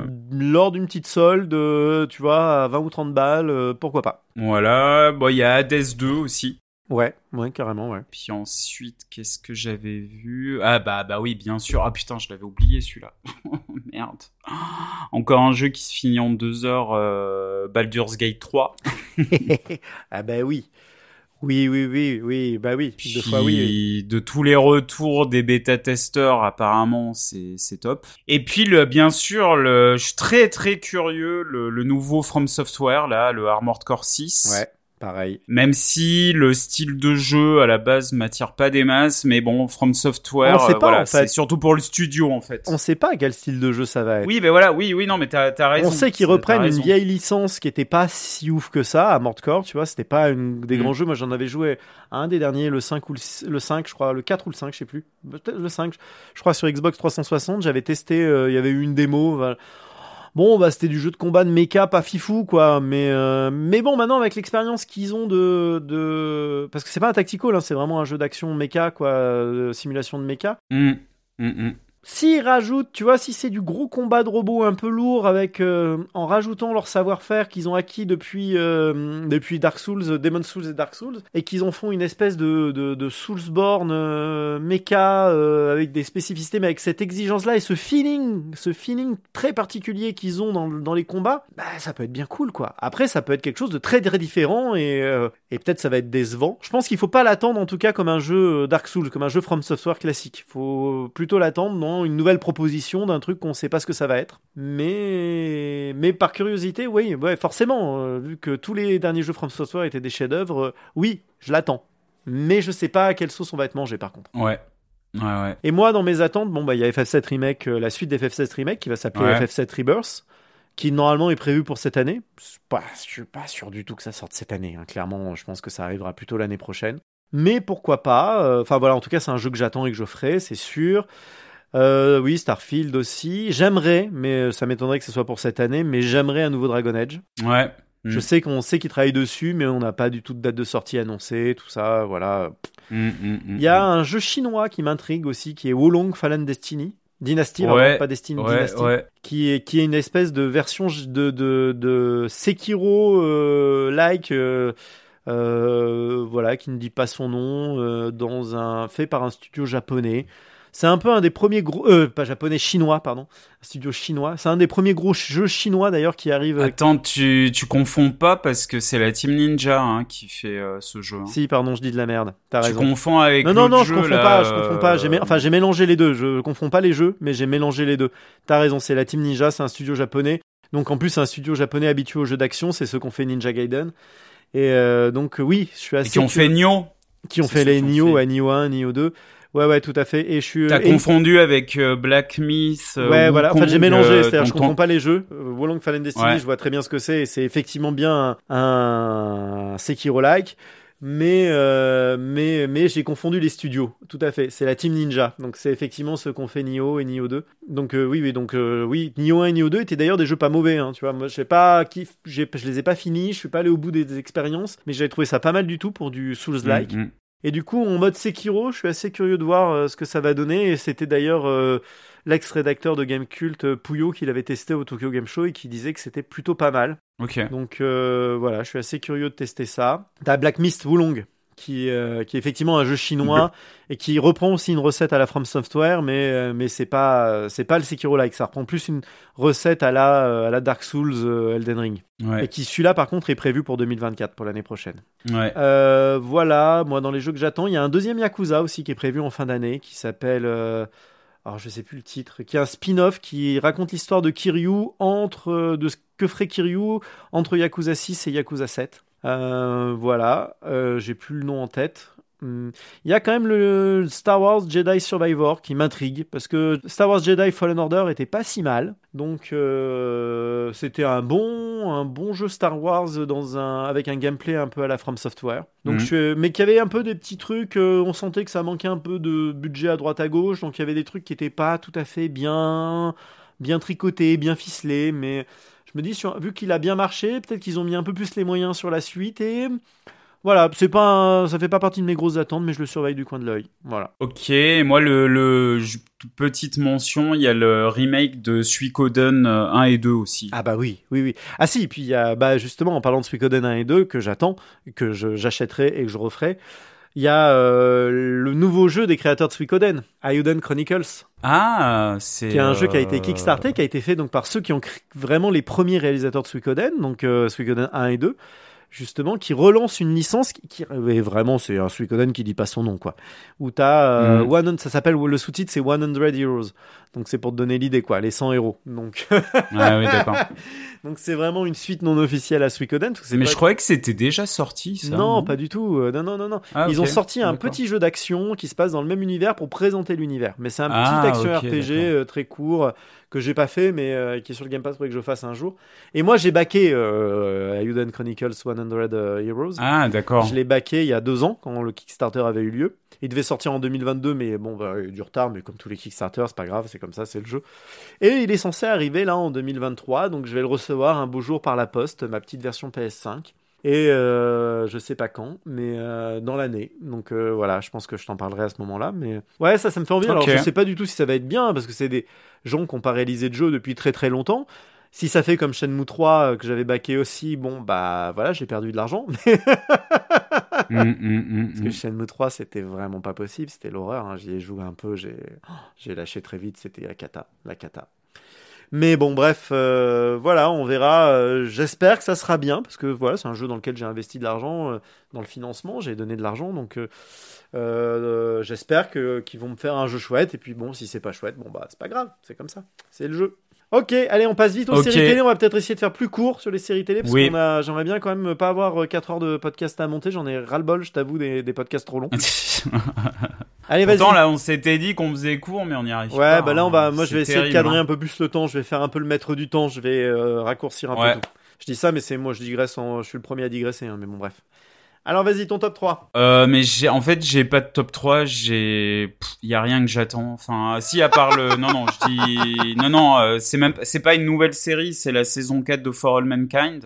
Ouais, mais moi, ça, c'est mon top. euh, moi, c'est mon top 1. Alors, vas-y, on fait. Oui, c'est top 1, mais voilà, donc, euh, il y a ça, mais sinon, dans le reste, euh, honnêtement, là, j'ai, regardé un peu de partout ce qui allait sortir et, euh, il y a rien. Ouais. Si, peut-être la, la nouvelle série de Mike Flanagan sur Netflix, euh, la, la chute de la maison Usher, adaptée d'Edgar Allan Poe. Hmm. Donc euh, Mike Flanagan, c'est celui qui a fait euh, The Haunting of Hill House, euh, The Haunting of Bly Manor. Ouais. Et euh, mince, la, cette dernière série que j'ai pas vue, euh, Midnight Club, Ouais. qui paraît qui est un peu en dessous des autres. D'accord. Voilà, et sinon, attends, je regarde un peu les listes là. euh, pff, non, honnêtement, euh, vraiment, il y a rien que j'attends. Ok. À part For All Mankind. Bah moi, For All Mankind, c'est mon top 1, donc du coup, voilà, je l'ai spoilé, mais c'est pas grave. Après, en deux, ce que j'attends le plus, c'est la saison finale de l'Attaque des Titans. Ouais. Et vraiment, parce que la- le, le, alors, le manga est très très bien, mais l'adaptation animée est vraiment très très bien, quoi. Vraiment très très très bien. Mm, mm, mm, Et pas que pour les fans de manga. hein. Moi, je pense que c'est quelque chose qui peut plaire à tout le monde. Faut s'accrocher un peu sur la première saison, les premiers épisodes. Quand on n'a pas l'habitude de regarder des mangas, ça peut être un peu déstabilisant de regarder des animés. Mais, euh, mais non, c'est vraiment une œuvre incroyable avec des rebondissements, des coups de théâtre. Ça part d'une toute petite histoire et l'échelle grandit au fur et à mesure des saisons pour finir sur un truc complètement maboule et complètement épique. Et vraiment, voilà, j'attends la dernière saison euh, avec grande impatience. Je vais pas en parler plus parce que je me dis que ça sera l'occasion de faire un podcast dessus euh, quand ça sortira. oui. Donc on fera un podcast, euh, je pense un épisode sur l'attaque des titans, parce que c'est vraiment une, une grande série manga animée, Mm, euh, mm, mm. que ce soit autant en animation qu'en qu'en manga, les deux sont vraiment super, donc on pourra vraiment faire un épisode dessus. Mais voilà, l'attaque des titans, saison 4, euh, je sais plus quand ça sort dans l'année, mais ça sort dans l'année. Et vraiment, c'est c'est incroyable. Ouais, j'attends ça. euh, je- voilà. Et puis en top 3, donc ce que j'attends un peu le moins, euh, mais que voilà, je suis quand même curieux, c'est. euh, alors je triche, hein, parce que c'est une série dont le premier épisode est sorti euh, lundi. c'est The Last of Us. Je suis curieux de voir que- ce que ça va donner, comment ils vont adapter ça. Oui, Euh, j'ai pas j'ai pas encore vu le premier épisode. Voilà, euh, je sais que toi tu l'as vu. Euh, moi je l'ai vu et j'ai trouvé ça très bien, euh, mais à voir sur la durée. moi j'ai vu que les 10 premières minutes et puis après j'ai dû aller bosser. Donc euh, et puis j'ai pas eu le temps de relancer l'épisode. Voilà, je pense que je vais me la faire dans le week-end tranquillement. Je vais me faire un soir là l'épisode un jour où les enfants se couchent tôt. Je vais essayer de me faire l'épisode peinard quand je j'ai pas besoin de me lever à 6 heures du mat le lendemain pour bosser. Donc ouais ouais voilà, je vais me faire ça. je me le garde pour ce week-end et puis ouais, ça va être la petite série que je vais suivre. Ça va être mon petit rendez-vous de la semaine. pendant les 8 semaines, les 8 épisodes. Mm, Voilà, et puis en vrac, après, il y a la série euh, avec euh, Harrison Ford, là où je suis un peu curieux quand même, The Shrink. mm. Et euh, ça, ça sur Apple TV. Et Apple TV, jusqu'à présent, je trouve qu'ils font plutôt des séries bien produites. Hein. For All Mankind, c'est quand même, pour moi, enfin, For All Mankind, c'est vraiment ma série du moment euh, que je, je surkiffe euh, au-delà de tout ce qui se fait en ce moment. Avec euh, Better Call Saul, pour moi, c'était les- la saison 3 de, de For All Mankind et la dernière saison de Better Call Saul, c'était mes deux saisons de l'année euh, l'année dernière, quoi. Ouais. Vraiment, euh, c'est les- pour moi ça, ça vole au-dessus de tout ce qui se fait d'autre. Après il y a Severance qui fait de l'œil. J'ai vu que le pilote, faut que j'insiste et euh, faut que je la regarde parce que tous les retours que j'ai euh, parlent vraiment d'une très très bonne Mm, série. mm, mm. Donc ça me fait vraiment envie ça aussi. Mais ça c'est plus voilà rattraper mon retard et voilà il y a pas mal de trucs et puis je me tiens pas très au courant de l'actualité des séries donc en fait euh, pour moi les séries ça va plus être des surprises. J'ai pas trop d'attentes parce que ça va être des Ouais, surprises ouais, en fait. Non, si, en fait, j'ai trouvé deux trucs que j'attends, en fait, euh, que j'avais oublié. Donc, c'est pas des nouveautés, mais c'est euh, la deuxième saison de The Bear, dont on avait parlé dans le premier épisode. Ah oui oui oui. Ah bah moi j'ai vu la première saison hein, depuis. hein, c'est vraiment bien. Ouais. Tu m'en avais parlé, je l'avais pas vu quand on avait parlé dans le podcast et je Ouais, peux ouais. confirmer que merci de la recommandation, c'est c'est une vraiment une très chouette série. Ouais. Ouais, The Bear, c'est cool, je confirme. Donc, il y a la saison 2 de The Bear, qui me semble a été annoncée, et surtout, euh, la 1, 2, 3, 4, la quatrième saison de True Detective. Ah, c'est cette année? Ah, Ouais, cette, cette année, t'as, Ah, cool. euh, je pense que ça se passe euh, en Alaska et l'actrice principale c'est Jodie Foster.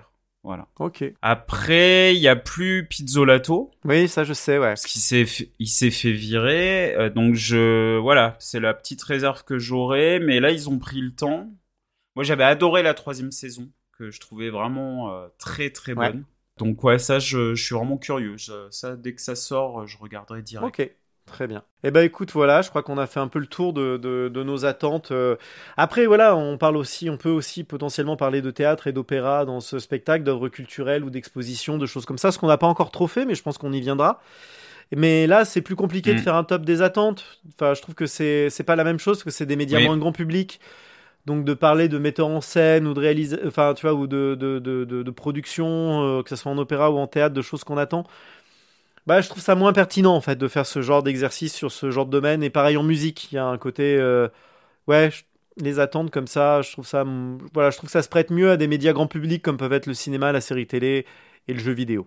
Oui, je suis d'accord. Et bah très bien. Bah écoute, merci Seb euh, pour ce, ce, ce petit moment, cet instant, hein, comme dirait Valérie Trierweiler. Merci pour ce moment. On se dit pas euh, ce qu'on a vu, un petit Bon, truc non, là. je pense qu'on a truc- assez fait. On se garde des cartouches pour la prochaine fois. Ok, non, alors moi, non, non, j'insiste, mais j'en ai pour deux minutes. Alors vas-y, alors vraiment en mode express. Un on a quand seul même parlé truc, de beaucoup de choses là. truc. Ouais, vas-y. Non, ouais, ouais, non, c'est que j'ai, euh, bah, tu sais, comme peut-être j'avais dit dans un des derniers podcasts ou quoi, je sais plus où, enfin, où on en a parlé en off. Mais en ce moment, je, j'essaie de me revoir, euh, des, de me voir plutôt des classiques du cinéma, que, que, que j'ai jamais vu. Et euh, pendant les fêtes, euh, je me suis pris un abonnement à Mubi, donc qui est un peu le, le service de streaming pour les cinéphiles. Ouais. Et je me suis vu, donc c'est un film de Oh, bah, 63 qui Ouais, s'appelle enfin moi je trouve Char- c'est un peu délicat de dire que c'est le service de streaming pour les cinéphiles parce que c'est pas parce que tu es abonné à Netflix que t'es pas cinéphile, tu vois. Mais effectivement, c'est en tout cas un peu plus Oui, autorisant non, dans t'as la raison, t'as raison. Là, un- j'étais un peu, un peu snob, ouais. Ouais, Euh, c'est le un service de streaming avec des des films un peu plus, Un des peu films, plus al- un peu plus d'auteur, alternatifs. on va dire, autorisant. on va un dire. peu plus alternatif, un peu plus indépendant, c'est un peu moins euh, ça va ouais, ça va proposer des choses euh, qu'on trouve plus difficilement sur des services comme Amazon Prime ou euh, ou Netflix. Netflix ou ouais, ouais. Et du coup, je me suis vu donc ce classique euh, du cinéma qui est euh, Charade de Stanley Donen avec euh, Cary Grant, Ouais. qui était euh, un, un Cary Grant plutôt euh, dans la dernière partie de sa carrière, et puis surtout la sublime Audrey Hepburn. Et d'ailleurs, bah, j'ai un peu honte de l'avouer, mais c'est le premier film que je voyais avec Audrey Hepburn, et je me suis mais régalé. Ah. Ce film est un petit bijou. C'est Cool. une euh, comédie policière, euh, comédie de ouais policière et d'espionnage qui qui joue sur les codes, qui fait des citations d'Hitchcock. Mhm. Euh, T'as carrément une scène, c'est piqué à vertigo et c'est les dialogues mais sont brillantissimes. Ok. C'est plein d'esprit, c'est du tac au tac. Euh, le scénario, je me suis fait complètement euh, avoir. C'est un film de quelle année? début à la fin, j'ai rien vu venir. C'est c'est super malin. Tu sais de quelle année il est le film? 63. 63. Ah oui, oui, Ouais. d'accord. Et le truc qui est drôle, c'est que euh, l'action se passe en France, donc t'as beaucoup d'a- d'acteurs français de l'époque, euh, pas pas forcément très connus. C'est des des gens qu'on a pu voir dans des films français, euh, Ouais. qui étaient plutôt des seconds rôles et tout ça. Donc c'était assez drôle d'entendre l'accent français et tout ça. mais c'est surtout Audrey Hepburn, mais je sais pas comment dire, mais je suis tombé amoureux d'elle euh, euh, en, en la regardant. Alors et c'est pas juste parce que elle était belle, mais c'est il y y a des moments euh, dans Mhm. le film, la manière dont elle regarde Cary Grant. Tu, Ouais. tu peux que tomber amoureux d'elle parce que euh, dans ses yeux, c'est vraiment les yeux de l'amour pur, quoi. Ouais. C'est ah. et euh, Bah, c'était une la- grande la- actrice, hein, au-delà d'être une.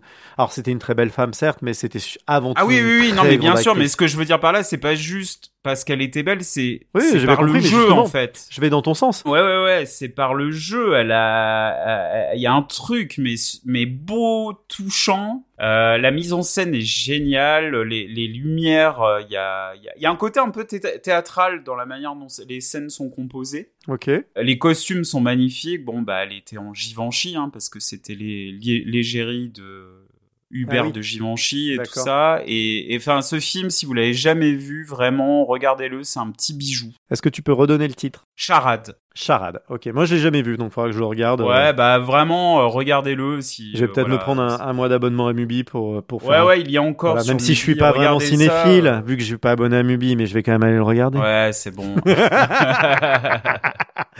Mais euh, ouais, ouais, non, je vais aller voir ça. Je vais aller voir ça. Et puis moi, j'aime bien revoir de temps en temps comme ça des, des films de cette époque-là, des années euh, 50, 60, 70, où je trouve qu'on faisait du cinéma vraiment différemment de maintenant, où on prenait le temps, tu vois, les acteurs avaient plus le temps de jouer, on laissait plus de place aux acteurs que maintenant, où on est dans des montages souvent très cut, où les scènes sont très courtes, où là, on a le temps, quoi. Et je trouve ça fait, ça me fait, moi, en tant que, en plus, en tant que comédien, ça me fait du bien de voir du cinéma où on laisse de la place aux acteurs, ce qui change du MCU et de toutes ces productions, euh, entre guillemets action moderne euh, où je trouve que en fait on laisse plus la place aux acteurs pour jouer. Ouais. Tu vois, enfin bref, on en avait déjà un peu parlé quand on t'avait parlé un peu de Deer Hunter, mais moi vraiment ça me confirme, ça me fait du bien quoi. Enfin bref, euh, regardez, euh, regardez Charade et puis, euh, puis du coup là, je, je vais me regarder. euh, J'ai plein de lacunes. je vais me regarder d'autres films avec Audrey Hepburn parce que mais quelle actrice quoi, quelle actrice. Bon bah très bien. Voilà. Écoute, parfait. Eh ben merci beaucoup, merci merci Seb euh, pour euh, voilà merci. Et puis merci merci, Merci à, à tous les gens qui, qui nous écoutent parce qu'en fait on s'aperçoit dans les stats qu'on commence à avoir un peu des quelques auditeurs. Et ben ça fait plaisir même si on est encore un peu intime hein, c'est encore un podcast un peu intime. On est entre nous on n'est pas très nombreux. J'ai vu qu'en moyenne on a à peu près entre 60 et 150 personnes euh, qui nous écoutent par épisode. Donc c'est plutôt pas mal. Pour un début, c'est bien, on commence doucement. Ça veut dire qu'il n'y a pas que nos mamans qui nous. Il n'y a pas que nos mamans ni que nos amis proches, donc euh, Voilà. c'est ça qui fait un peu plaisir. euh, voilà, et puis on est écouté dans des pays où vraiment je connais personne, donc donc Ouais, c'est ça assez étrange. Ouais. C'est étrange, mais c'est cool. Merci euh, si vous habitez euh, loin de la France. Et merci de nous écouter. C'est c'est agréable de savoir que des gens nous écoutent euh, aux États-Unis, en Australie, euh, en Afrique, dans différents pays africains, en République démocratique du Congo, j'ai vu, en Côte d'Ivoire aussi, au Maroc. Euh, Enfin, dans plein de pays euh, différents. Euh, merci, à- merci de nous écouter. Si jamais Oui, merci. vous- si jamais vous voulez euh, faire nous faire des retours sur ce que vous entendez, si vous trouvez qu'on est complètement à côté de la plaque, si vous pensez qu'on peut améliorer certaines choses, n'hésitez pas, ça nous ferait plaisir aussi euh, d'avoir un peu des retours, d'échanger avec vous en dehors du podcast. Vous pouvez nous contacter par les réseaux sociaux, que ce soit par notre page Facebook ou par notre compte euh, Twitter qui s'appelle Digression Cirque, avec un C à la fin, pas un Q, hein, C- un C.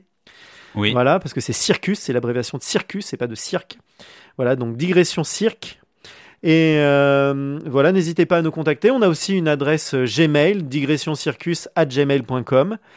Et puis, n'hésitez pas aussi à nous laisser des commentaires sur les différentes applications de podcast, que ce soit Apple Podcast ou Google Podcast ou euh, Samsung Podcast ou Podcast Addict ou que sais-je encore, ta mère en podcast, j'en sais rien. Mais en tout cas, n'hésitez pas à nous laisser des notes, des étoiles, des commentaires. Voilà, ça permet après nous de commencer à monter un peu dans les algorithmes et de faire découvrir un peu notre travail euh, aux, gens qui ne nous connaissent pas en dehors de nos réseaux personnels. C'est voilà, c'est bien aussi. Voilà, sachant que c'est vraiment un podcast qu'on fait pour le plaisir, un podcast complètement amateur. On n'a aucune vocation à être euh, professionnel euh, du podcast. C'est nous nos métiers, c'est nos métiers artistiques de comédien, de chanteur d'opéra, de metteur en scène. Et le podcast, c'est un peu notre récréation parce qu'on aime discuter tous les deux et on aime discuter avec d'autres gens. C'est pour ça que de temps en temps, on a des invités. Et, et voilà un peu où on en est. Merci à tous. Merci à toi. Oui, t'allais dire un truc? Je t'ai coupé Seb? Ah bah, Seb a disparu. J'ai l'impression que Seb Ah non plus- non non, j'avais, euh, je m'étais mis en mute et je parlais dans le vide, pardon. Ah d'accord. Euh, non, je disais que si euh, vous aimez le podcast, n'hésitez pas à nous mettre un 5 étoiles, ça aide pour le référencement et tout ça. Voilà. Oui, voilà. Vous savez. Voilà. Ouais, tout à fait. Eh ben, merci beaucoup à tous. Et puis, on se retrouve très bientôt pour de nouvelles digressions. Ciao. Bye bye. Ciao.